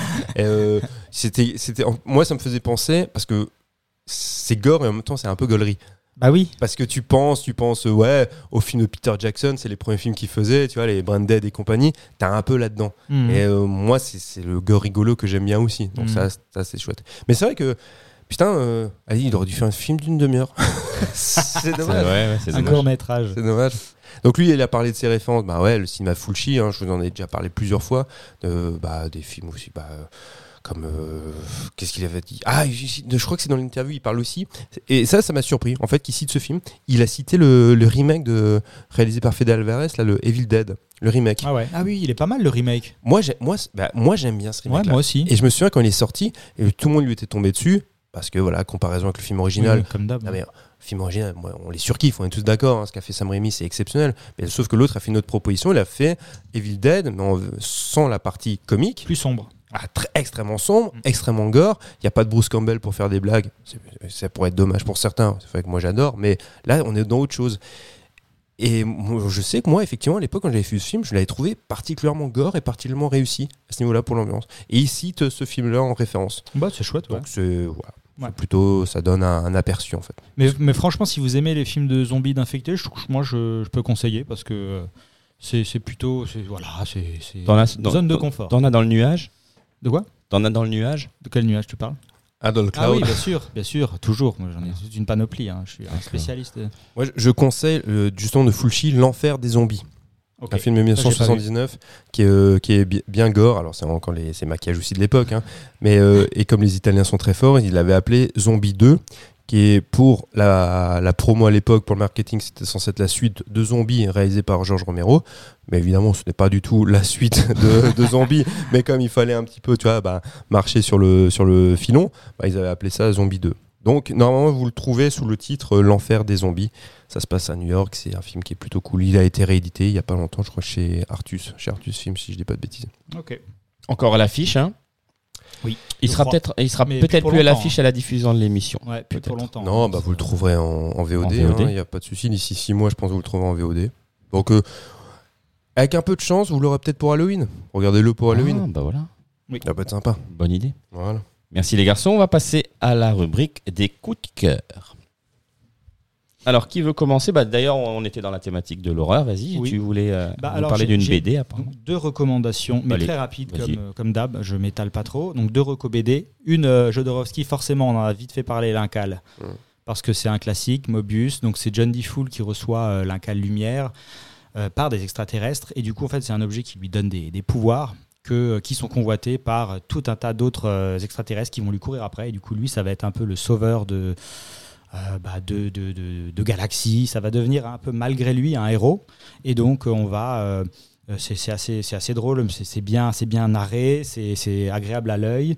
Et puis on retrouve pas mal de thèmes de la montagne sacrée. Il y a de l'alchimie, il y a de la métaphysique, il y a John D. Fool qui lui cristallise un peu tout ce qui est l'humain, donc avec tous ses défauts, etc. Donc c'est souvent mis en contradiction avec tout ce qu'il rencontre, etc. Donc c'est très très chouette. C'est pas très long, mais et puis c'est relativement vieux puisque les premiers tomes sont parus, je crois, dans les années 80 déjà. Donc voilà. Ouais, ça. Et Donc le- ça, avec le- Mobius, mais après, il, il, il a, il en a refait avec d'autres, avec deux ouais. dessinateurs. Ouais, je ça. crois qu'il y a le retour d'un cal ou un truc comme ça. A- exactement. Mais c'est très court. hein. C'est très court. Parce qu'effectivement, je crois qu'il a travaillé avec deux autres dessinateurs par la suite. ouais, ouais. Le, le nom et l'édition du. Euh, L'Incal et l'édition. Alors là, bonne question, mais tu franchement, c'est Ouais, tellement classique. C'est pas tu- chez Casterman à une époque, non, je crois. Peut-être, ouais, mais tu trouves ça, On trouvera euh, ça très très simplement. hein. Vraiment, c'est une des BD les plus connues. Donc euh, voilà, Même moi, tu vois, qui, qui connais très peu la BD, Ok. ça, ouais, c'est dans les connus. Ouais, grave. Et du coup, j'en ai aussi parlé pour euh, rejoindre The Sadness. Il y a donc Crust, qui est un comic, comics pardon, ouais, créé par euh, euh, Gareth. euh, alors attends, j'ai oublié son nom. C'est. Excusez. Euh, Garth Ennis. Voilà, donc c'était 2010 pour la, la première sortie. Et en fait, là, euh, bah, c'est plus ou moins The Sadness, euh, comme on l'a- dit, c'est euh, du jour au lendemain un virus qui, un virus ou quelque chose plutôt, on ne sait pas, on va pas dire virus parce que c'est pas une maladie, mais bref, les gens se transforment en tueurs fous ou c'est que du gore non-stop, Ah ouais. vraiment. Mais quand je dis gore, c'est euh, The Sadness fois 1000, je pense. Euh, moi, c'est les trucs les pires que j'ai vus, euh, tout médium, médias confondus, quoi. hein. Vraiment, je j'ai rien vu de pire. Et du coup, on- c'est pas trop une histoire qui se suit. On va plutôt suivre. Ça va marcher par arc, un peu scénaristique, où on va suivre un peu des survivants qui vont se déplacer. Et puis, forcément, il se passe toujours quelque chose. Ils tombent sur des cinglés, etc. Et puis, c'est beaucoup donc. euh, la survie pure avec euh, du gore pur Mm. tout le temps euh, et de toutes les formes quoi. Franchement euh, mais c'est c'est intéressant à lire quand on aime ça un peu. Il faut être un peu pas, pas sadique sur les bords mais c'est vraiment ça t'emmène dans des, des, des trucs que t'as pas forcément vu ailleurs donc c'est toujours intéressant à voir. Moi des fois j'ai dû faire des pauses parce que c'était too much quoi des fois. Trop de trop de violence c'était là waouh. Voilà. Alors, tu- euh, moi, j'ai lu, j'ai lu une interview il n'y a, pas- il y a pas longtemps, justement, de, de Garth, euh, Garth Ennis, là. Et euh, et on y parlait, en fait, la question c'était est-ce que c'est pas extrêmement putassier, tu vois, cette extrême viol- violence? Et lui, en fait, il se justifie en disant que, alors c'est toujours la même chose, hein, que tout arrêt politique, qui en fait c'est une critique plutôt de la société américaine, de l'utilisation des armes à feu, de l'utilisation de la violence pour tout justifier, machin. Donc, moi, oui, oui. Oh, ça peut- Ok. ah, moi- alors moi qui ai un peu feuilleté, hein, j'en ai, je peux pas dire que j'ai vraiment lu.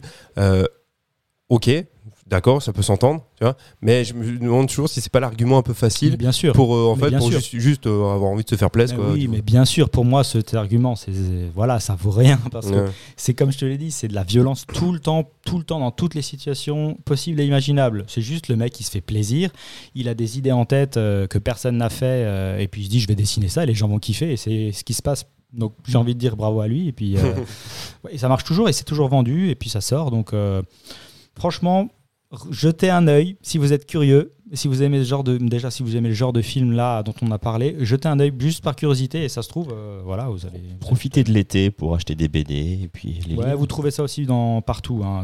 C'est Crust, euh, C-R-O-2-S-E-D. Voilà. Même à la Fnac. Ah, même à la fin. Surtout la Fnac. non, privilégions les libraires, Les petits euh, librairies. les petites librairies, Voilà. les petites librairies. Euh, je vais passer au, au mien du coup, au coup de cœur. Alors moi, le coup de cœur, mon dernier coup de cœur, il est cinématographique. Ce n'est pas un podcast. C'est euh, le film La Nuit du 12, réalisé par Dominique Moll. Donc, euh, on disait avec Mathieu tout à l'heure, c'est le réalisateur de Harry, un ami qui vous veut du Ah. bien. Et donc dans le film de La Nuit du 12, il y a un au casting Bouli Lanners. Et ce film est sorti en le 13 juillet dernier. Et donc là, on est complètement dans ce que j'aime, c'est-à-dire le cinéma bah, réalité, euh, polar, euh, tout ça un peu. Voilà. Donc l'histoire, euh, c'est l'histoire de, de Johan, donc un policier à la PJ du Grenoble qui est obsédé par l'assassinat d'une jeune fille qui se prénomme Clara, qui a été brûlée vive une nuit où elle rentrait chez elle après une soirée entre copines. Et voilà, l'histoire est déroulée de ce truc-là. Et donc, on, c'est même pas un spoiler ce que je fais ici. Non, non. Non. Euh, Non, parce qu'en en- fait, en quand fait- le film débute, on annonce déjà. on, que- on annonce déjà, on annonce déjà, ah, on annonce, on annonce déjà, pardon, qu'il y a un nombre d'affaires de d'homicides euh, dans- en France dans l'année, et après on rajoute une phrase en disant qu'il y a 20% de ces homicides qui ne sont pas résolus, Hmm, et que ce film est tiré de l'une d'entre elles. Donc on est déjà dans, au début du film en train de te dire. Il n'y a pas de coupable. Pas, pas de conclusion. Il n'y a euh, pas de conclusion, t'attends pas, et pourtant la frustration est encore est, est- est là. hmm. Ce qui est intéressant, ce que tu viens de dire, c'est que tu as dit il n'y a pas de coupable. Et, Oui. et en fait, justement, tout le sujet Tout du le sujet, c'est ça. est-ce qu'on est tous coupables, plus ou moins Est-ce que, enfin, Parce que tout, effectivement, tous les suspects qui ont été arrêtés, euh, interrogés, etc., ont été en capacité de, de le faire. de, de le faire. ouais. Voilà. Et, euh, et ce qu'il dit, il y a une phrase dans le film, il y a, je sais plus qui, qui dit ça, mais euh, il dit en fait, euh, n'importe quel homme aurait pu le faire. C'est donc euh, c'est vraiment, Très- on en reparlera après. Et mais voilà, moi, je, je- c'était vraiment dans cette frustration que j'ai eue parce que tu ah putain, on, on a envie de savoir et en fait, t'es dans la peau du de Johan, le, le mec de la PJ en fait, parce que lui aussi est frustré de ce truc-là parce qu'il n'arrive pas à trouver.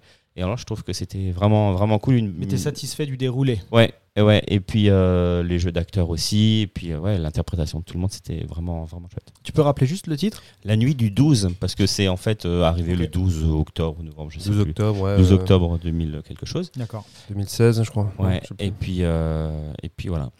C'est pas mon coup de cœur, mais c'est, je vais juste rapidement surenchérir sur ce qu'a dit Mike, parce que je suis entièrement d'accord avec lui. C'est un, c'est un excellent film.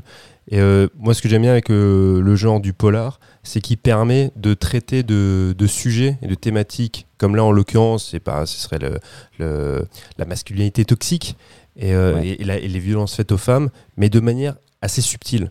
On a Et parlé. on, te, on, te, mon- on, te, on te montre pas du doigt. Ok. Non, Ouais, c'est ça. Et- et, euh, et ce qui est plutôt, plutôt chouette dans, dans le film, c'est qu'effectivement, quand il s'interroge à savoir que n'importe quel des, des gars qui ont été, euh, qui ont été interrogés aurait été susceptible d'être le coupable, il y a bon, il y a cet élément qui est un peu, ce dialogue un peu facile à mon sens après en disant effectivement tous les hommes auraient pu être coupables, mais en l'occurrence tous ces personnages auraient pu le faire, et c'est ça qui rend le film est terrifiant parce que effectivement chacun d'eux aurait pu commettre le crime et que aucun d'eux en fait ne te donne un peu en fait d'empathie t'as pas d'empathie pour ouais. eux tu, à Mm. aucun moment donné t'as envie t'as juste envie de les, les les têtes à baffer claque, ouais. t'as juste envie de les Ouais. baffer et, euh, et c'est- et ce qui, moi, ce qui me, ce qui m'a, ce qui m'a terrifié aussi dans ce film-là, c'est que, eh ben, les situations et les dialogues et le raisonnement de ces, je- de ces garçons fait très vrai. C'est Mhm. typiquement le genre de, de dialogue et le genre de remarque que toi-même tu as déjà entendu Bah tu vois, Ah et, oui, qui, oui. et qui pourrait bah, justifier que voilà, soit- alors sans parler du film, sans rentrer dans les détails, mais est-ce que c'est une fille facile? Est-ce que est-ce que est-ce qu'elle a mérité ce qui lui est arrivé? Est-ce que c'est est -ce c'est parce qu'elle a des, des, des, des rencontres, enfin des, des rencontres éphémères que c'est une fille facile? Est-ce que c'est parce que ça. tu vois, il y a, il y a plein de choses comme ça. Il y a des trucs qu'on nous dit, voilà, et puis euh, le, le- le- ce que j'adore à un moment donné, il y, a un- il y a un dialogue en- dans une, dans une notion qui est assez ténue. Est-ce que c'est une fille facile ou c'est une fille pas compliquée? Tu vois? Non, et on, on en est là, et je trouvais que c'était très intelligent dans la manière dont c'est, dont, dont le propos comme ça et, se, se, dé- se déroule. On en parlait tout à l'heure avec Mike. On a, on avait traité d'un film il y a pas longtemps sur la masculinité toxique qui s'appelle Men qui était aussi subtil qu'une chape de plomb, tu vois, enfin, qui te tombe sur la tête. Là, c'est quand même, c'est quand même beaucoup plus finaux. Les comédiens sont dingues, Ah oui, oui. L'interprétation est dingue. ouais. vraiment, vraiment. Enfin, t'y es quoi, t'es avec, t'es avec eux. C'est vraiment tous les comédiens sont ouf. Les dialogues, moi, je les trouve brillants. Je disais, quand t'as des dialogues comme ceux-là, c'est qui te, te poussent à réfléchir. T'as les dialogues, t'as les mises en situation, c'est vraiment br- brillant. Bah, c'est des dialogues portés par l'émotion, par. euh, enfin, je pense que c'est des vrais dialogues, c'est des dialogues de la vraie vie en fait. C'est un policier parle comme ça. Ouais. Et, et, et y a- et c'est pas une mise en scène, euh, tu vois, euh, de téléfilm. Ouais, il n'y a pas de tournure de phrase pour te faire dire des choses. Oui, non, et ce que je veux dire par rapport à la mise en scène, tu vois, on n'est pas dans un. C'est pas du téléfilm. On n'est pas. Parce que des fois, il y a, y certains films euh, policiers français qui justement abordent des, des thématiques sociétales où il y aura un filmage, voilà, ce serait, ça pourrait être un téléfilm France 3, tu te dis c'est pas grave, le sujet va dépasser la mise en scène. Là, il y a une mise en scène qui est, qui est plutôt classique, mais qui je trouve qui est vraiment bien, bien foutue, avec, des, avec une belle utilisation aussi des décors naturels, il y a une belle photo, c'est vraiment un, vraiment un chouette film. Et, t'as- et vraiment, tu as beaucoup d'empathie pour beaucoup de personnages, à part les suspects. T'as des, bah, forcément pas pour cette jeune fille, pour euh, les parents, pour les copines. Tu as de l'empathie euh, dans, dans, bah, pour les policiers. Par, par, enfin, tu t'es traversé par les, émo- les mêmes émotions qu'eux, en fait. Oui, Par- parce que toi, tu es dans, j'imagine, tu es dans les yeux des flics. quoi, C'est- un peu- t'es ouais, c'est ça. Bah, ouais, surtout ouais. des deux personnages principaux. Ouais. Parce que les, les autres flics, eux-mêmes, tu te rends compte, c'est ce qui les rend aussi vachement humains et ça rend la chose très réelle. Ils, ils ont des fois des réactions et des Et des, commentaires et des commentaires, qui sont, qui sont, qui sont Borderline, complètement inappro- inappropriés. Mais que malgré tout, tu te dis oui, mais ça fait vrai parce que moi-même j'ai déjà entendu ça. Peut-être que moi-même j'ai déjà fait cette réflexion-là. Même si c'était sur le ton de l'humour, peut-être que je l'ai aussi dit. Tu vois Mhm. et euh, je dis pas qu'il faut s'interdire de dire certaines choses, mais c'est vrai que quand tu es dans ce contexte-là, dans l'enquête, dans l'enquête qui se fait au long cours, parce qu'ils reprennent ouais. ça sur, je crois, sur trois ans ou je ne sais plus quoi, c'est euh, c'est- compliqué parce que ça remet tout en, tout en perspective. C'est vrai que certaines phrases qui peuvent être dites, là, le truc un peu ténu entre savoir si c'est une fille facile ou si c'est une fille pas compliquée, mais c'est. Moi, je trouvais ça brillant se- d'arriver tu sais, à créer une, une, une réflexion autour de ça Mhm. et que ça, ce- cette réflexion-là, ça, ça, en fait, ça crée le- la psyché du, pe- du personnage. Et puis, t'as- et puis t'as- il y a aussi un moment donné où, où la- l'affaire, l'affaire, l'affaire piétine et puis euh, le juge d'instruction il est pas, elle- il est pas vraiment, euh, il est pas vraiment investi dans le truc. Il donne pas, for- il a pas forcément les moyens ou il les donne pas à la PJ. Tout d'un coup, tu as un espoir parce qu'il y a un changement de ju- juge, d'instruc- juge d'instruction qui reprend l'affaire et qui est en phase avec Johan le policier, donc qui lui donne les- la possibilité d'aller plus loin dans l'enquête. Et là, tu dis waouh, c'est cool, on Enfin, pourra ça- reprendre enfin ça. Et puis non. De toute manière, tu sais dès tu le sais dès le départ, que- mais en fait, tu- franchement, tu, tu le sais, mais, mais tu, tu, l'oublies. as une fait. d'espoir. Ouais, ouais, t'as quand même une once d'espoir, ouais. C'est triste. Frustrant. Donc voilà pour mon coup de cœur. Il est sorti le 13 juillet. Il doit être encore. Je pense qu'il marche plutôt bien. Je sais pas. On regardera. Ouais. Je donne mon coup de cœur, du coup. Ouais. Voilà. Alors, Sans transition. Ah, oui, bah, oui, bah, je crois qu'on a tout dit. très bien. Non, mais c'est un très bon film. On le conseille, La Nuit du 12. Regardez-le, c'est un très bon film. Si vous l'avez lou- loupé à sa sortie en salle, quand il sortira en VOD ou DVD, faut pas le louper. Moi, ça fait très longtemps, je me suis rendu compte que je vous ai pas parlé de cinéma italien et qui plus est de western italien. Hein, ça fait un sacré moment, je crois. Western Spaghetti, tu veux dire? Hein. western spaghetti ou western européen. Et est ressorti, là, il y a en DVD Blu-ray chez Artus Film, le film 3 pour un massacre, connu aussi sous le titre Tepepa. Tepepa, c'est réalisé par euh, Giulio Petroni. Il avait déjà réalisé La mort est au rendez-vous avec Lee Van Cleef en 67, qui est un western euh, italien plutôt fun. Mais là, ce qui est intéressant, c'est que c'est scénarisé par Franco Solinas. Donc c'est le type qui a écrit El Chuncho, qui a écrit La bataille d'Alger. Donc on est déjà dans une histoire euh, à consonance un peu socialiste. Et puis euh, on est vraiment, c'est dans le film, dans les types de films qu'on parlait là précédemment, avec les péons, tu vois, les, Mhm. les, les- les westerns Zapata. Donc on a Révolution. Donc c'est souvent cette révolution-là mexicaine, c'est souvent une allégorie du ben, de, l'impérialisme américain, comme on l'a aussi vécu encore aujourd'hui, mais au milieu du XXe siècle. Et c'est pour ça que les Italiens, socialistes dans l'âme, comme un cinéaste comme Franco Solinas, ben, traitaient euh, et écrivaient ce genre de film-là. Ils s'étaient rendu compte dans les années 60 et 70 en, en Italie que quand ils faisaient des films politiques, ça ne fonctionnait pas. Mais s'ils faisaient des westerns ou des films de genre avec un fond politique, Ah, ça bah, marche. Clairement. Les gens y vont et ils perçoivent quand même le message. Donc autant faire des westerns. Musique Ennio Morricone. Ah, lui. Classique, un petit jeune, un petit jeune jeune. pas dégueu. Et alors au casting, alors là, voilà les gars, je suis content. Donc il y a notre ami Thomas Millian. Thomas Millian, Le voilà, le fameux qu'on avait découvert, qu'on avait parlé ensemble sur Facha Facha, qui est un peu là la figure euh, du péon dans ses films révolutionnaires, qui par la suite fera, des policiotesco et euh, donc des films hein, de, de flics. Mais là, dans sa période encore il fait des, fait des westerns. Et face à lui, Orson Welles. Ah. Orson Welles qui joue le colonel Affiche. Mascoro. Alors Orson Welles qui est génial parce qu'il cabotine au possible, mais ça c'est formidable. Notre ami Orson Welles, c'est la période où en fait bah, il, bah, il cachetonne parce qu'il a besoin de blé pour il est faire. en fin de carrière, là Non, il est pas en fin de carrière, mais euh, en fait ce qu'il y a c'est que pff, oui plus ou moins, bon, ouais, plus ou moins, si il est quand même un peu en fin de carrière. Mais ce qu'il y a c'est que ça fait euh, ça fait un moment que ça dure, c'est qu'il est obligé de cachetonner dans des productions européennes ou américaines au bon vouloir tu vois, des, des cinéastes et producteurs pour prendre la caillasse pour produire ses propres films à lui. Il en est arrivé à un point où, sur le tournage de ce film-là, Giulio Petroni le savait, le cinéaste, mais il disait rien, il fermait les yeux. Le vendredi soir, quand le tournage se terminait, euh, l'ami Orson Welles, il piquait des, des bobines Oh non. et il partait le week-end pour tourner son propre film avec les, les, les Sérieux, bobines à ce qui piquaient. point-là, quoi. Ouais, non, mais c'est quand même terrifiant de se dire on parle d'un des plus grands génies du Ah cinéma ouais, et que plus personne ne, ne voulait le produire. Donc le gars, il, il cachetenait à droite et à gauche pour prendre du pognon. Et en plus, Orson Welles, bon, bah, comme il est un petit peu, un petit peu pénant, un peu arrogant, il s'était, euh, forcément, il, il a pris un peu en grippe le jeune Thomas Millian, qui, je le rappelle, Thomas Millian vient aussi du théâtre, vient du, du, du théâtre new-yorkais. J'ai l'impression que Thomas Mian se fight beaucoup sur ses plateaux. Hein. Voilà, c'est bah, c'est ce qu'on avait dit la fois, effectivement, avec euh, Gian Maria Volonté. Bon, qui sont deux caractériels aussi. Hein. Gian Maria Volonté, c'est pas évident. Et, euh, et première séquence là où il doit tourner avec Orson Welles, Orson Welles lui a bien fait comprendre que c'était un guignol, que c'est un gamin et que- qu'il devrait déjà être que, tu vois, très content de donner la réplique tu vois, à Orson Welles. Donc, ambiance sur le plateau, moyen. Orson Welles, bon, bah, de toute façon, lui, euh, c'est un peu une diva. Il pique en plus les, les bobines euh, le vent et le soir pour tourner ses propres films. C'est. Mais on le met en tête d'affiche en sachant que alors le film doit, je sais plus, durer, durer 1h50. Orson Welles, vous allez le voir 20 minutes. Ah, ok. Mais quand il apparaît, en plus, il a, il a une moustache, mais improbable. Il, il, il a un look, mais euh, enfin, il n'y a rien qui va, mais c'est super fun. C'est pas mon film, tu vois, de mon western italien et qui plus est dans le genre peon que je préfère. Je préfère mille fois El Chuncho. J'ai déjà dit, c'est vraiment un film à voir qui est, qui génial. D'ailleurs, il avait aussi euh, scénarisé euh, Colorado de Sergio Solima, qui était aussi avec Thomas Millian. Ça, c'est vraiment des films qui sont plutôt fun.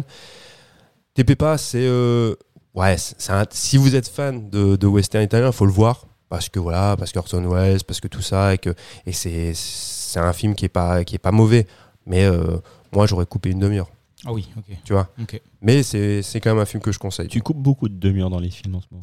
Je coupe beaucoup de demi-heures. ouais, ouais. Ben, The oui, oui. Sadness. T'aurais des films que d'une heure vingt. Mais moi, ça. je suis plutôt d'accord avec toi. Hein. oui, hein, moi aussi. Sur, en fait. euh, sur euh, la longueur des films en ce moment, euh, entre 1h40, 2h, 2h30. euh, Notre temps est précieux, n'est-ce pas? Ouais, ouais. euh, faut- faut- Bah non, mais c'est vrai, t'as raison. euh, les films de 2h30 qui c'est horrible. Alors 1h20, 25, 30, moi ça me va. Tout à fait. Franchement, 40, 1h40. Allez, mais euh, au-delà. euh, c'est clair. Oui, Regarde. oui, bon, a- après, ce qui est, c'est vous avez raison. Là, vous parlez un peu de, de, de ce qu'on nous propose actuellement, Oui, une oui, espèce bien de sûr. normes Non, en non, fait, bien de sûr. Films qui du sont Seigneur extrêmement- des Anneaux. ouais, ouais. Oui, ben, bien sûr. dans dans les, les westerns, euh, bon, on l'a vu avec le- des- les westerns italiens, gé- généralement, on est plutôt sur 1h30, 1h40. Ah, C'est rare quand, ça, quand c'est plus long. Alors, ça devient extrêmement opératique. euh, tu vois, Sergio Leone qui veut faire le bon la brute truand ou qui nous fait était une fois dans l'Ouest. on- Là, on, on dépasse allègrement les deux heures. Mais c'est pas un problème. Même si, tu vois, dans par exemple, Le Bon, la Brute et Truand, il y en a qui trouvent, et je peux l'entendre, qu'il y a aussi des longueurs. Mais moi, je je, les, ressens pas parce que ouais, il y a une ambiance. C'est c'est une attente aussi, tu vois, qui, qui crée l'événement, hein, qui, qui annonce les événements à venir, qui sont plutôt fun.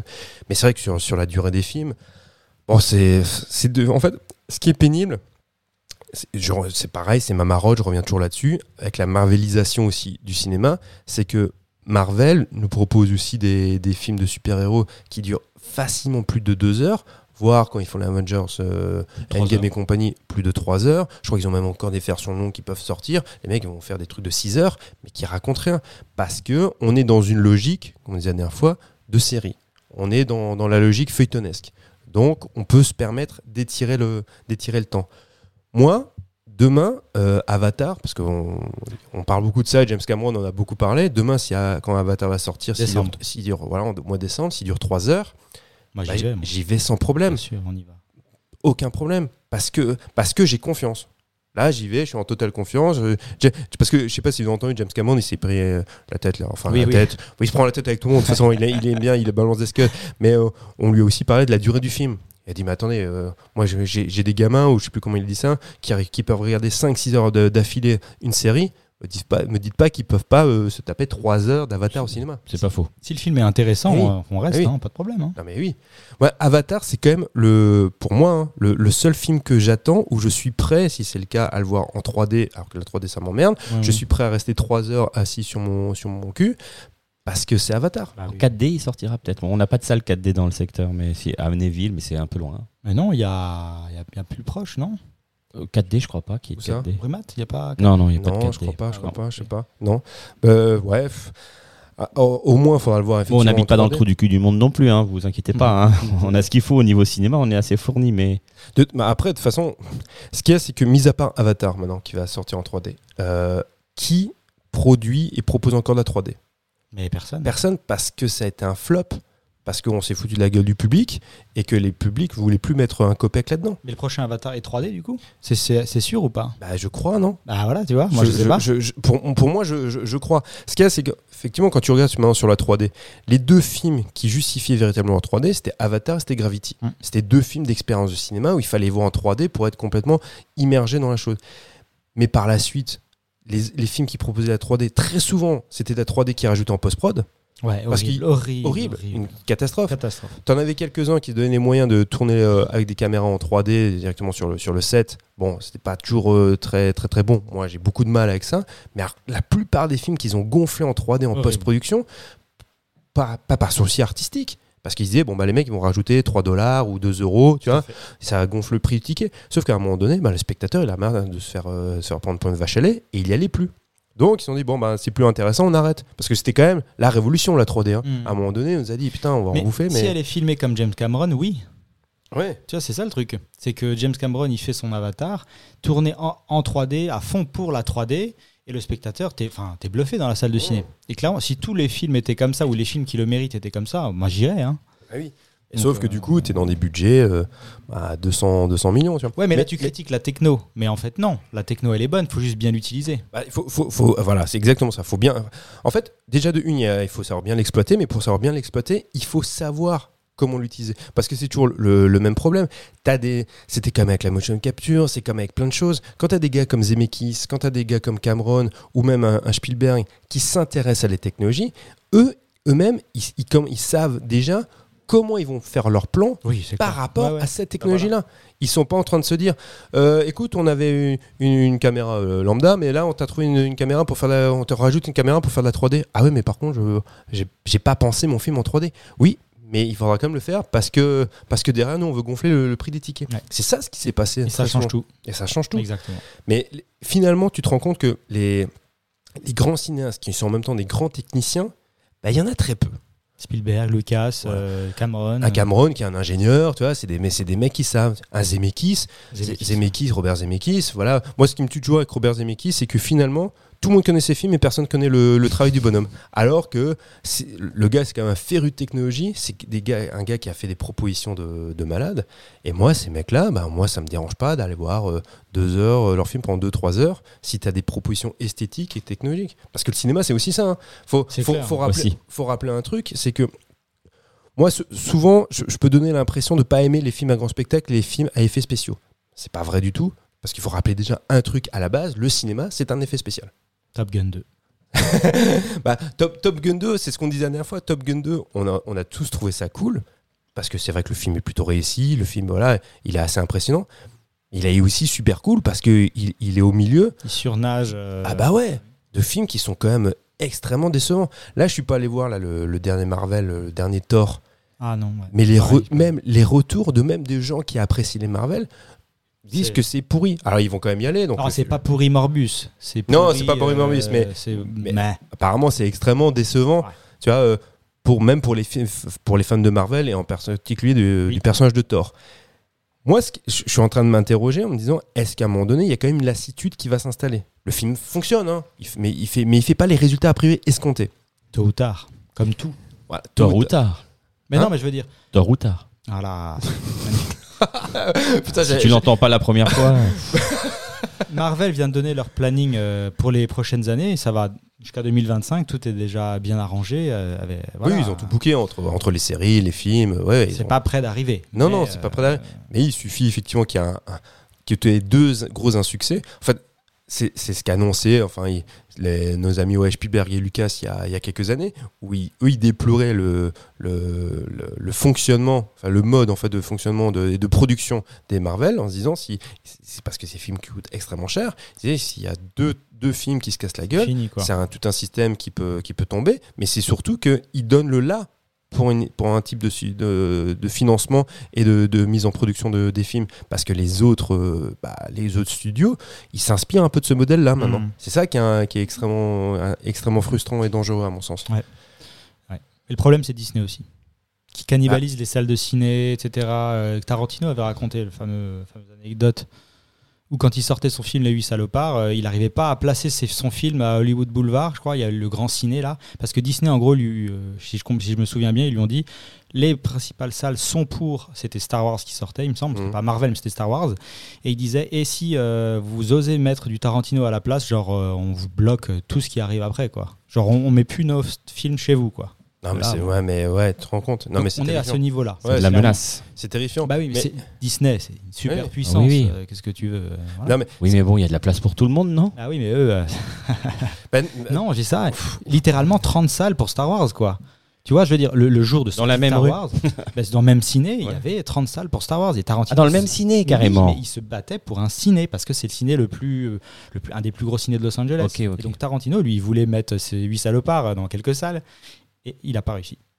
Même pas un horaire Non, en tout cas, sur- sur- tôt le matin. Sur la, pla- la, la, la phase de sortie de Ouais, Star ouais, Wars, ouais. non, il avait aucune salle pour lui. Et il a dit impossible de se battre parce que bah, euh, le cinéma te dit non, tu mettras pas ton film, sinon après j'ai plus aucun film Disney.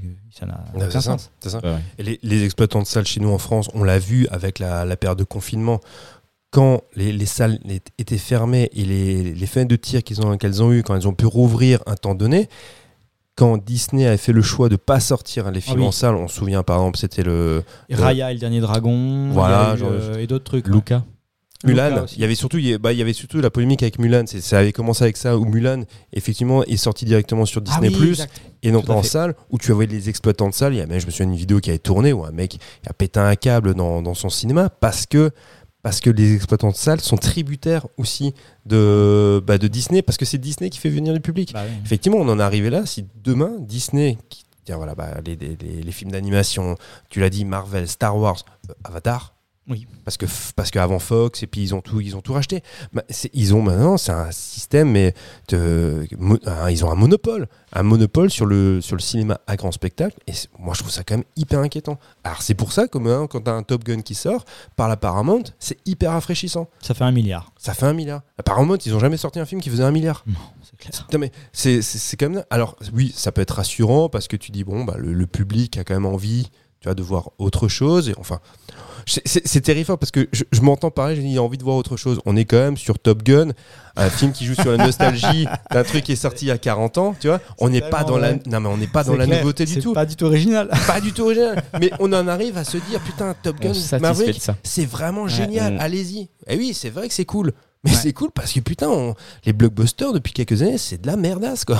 Ouais. C'est terrifiant. Et, et c'est pour ça qu'on peut att- qu'attendre impatiemment Avatar. Moi, je, moi, franchement, j'ai l'impression que James Cameron, c'est le sauveur quoi. Bah, peut-être. C'est, c'est, c'est triste, hein, mais enfin c'est triste, Oui, hein, oui. c'est, c'est très bien. Mais euh, quand Mike il parle, tu sais, de, bah, de qu'il n'y a pas suffisamment de place, enfin qu'il devrait y avoir de place pour tout le monde, on se rend bien compte que non. Il y a, il y a un système aussi qui veut que le spectateur, lui, et c'est, aussi un- une conversation qu'on a souvent eue, a pas forcément le désir de voir autre chose.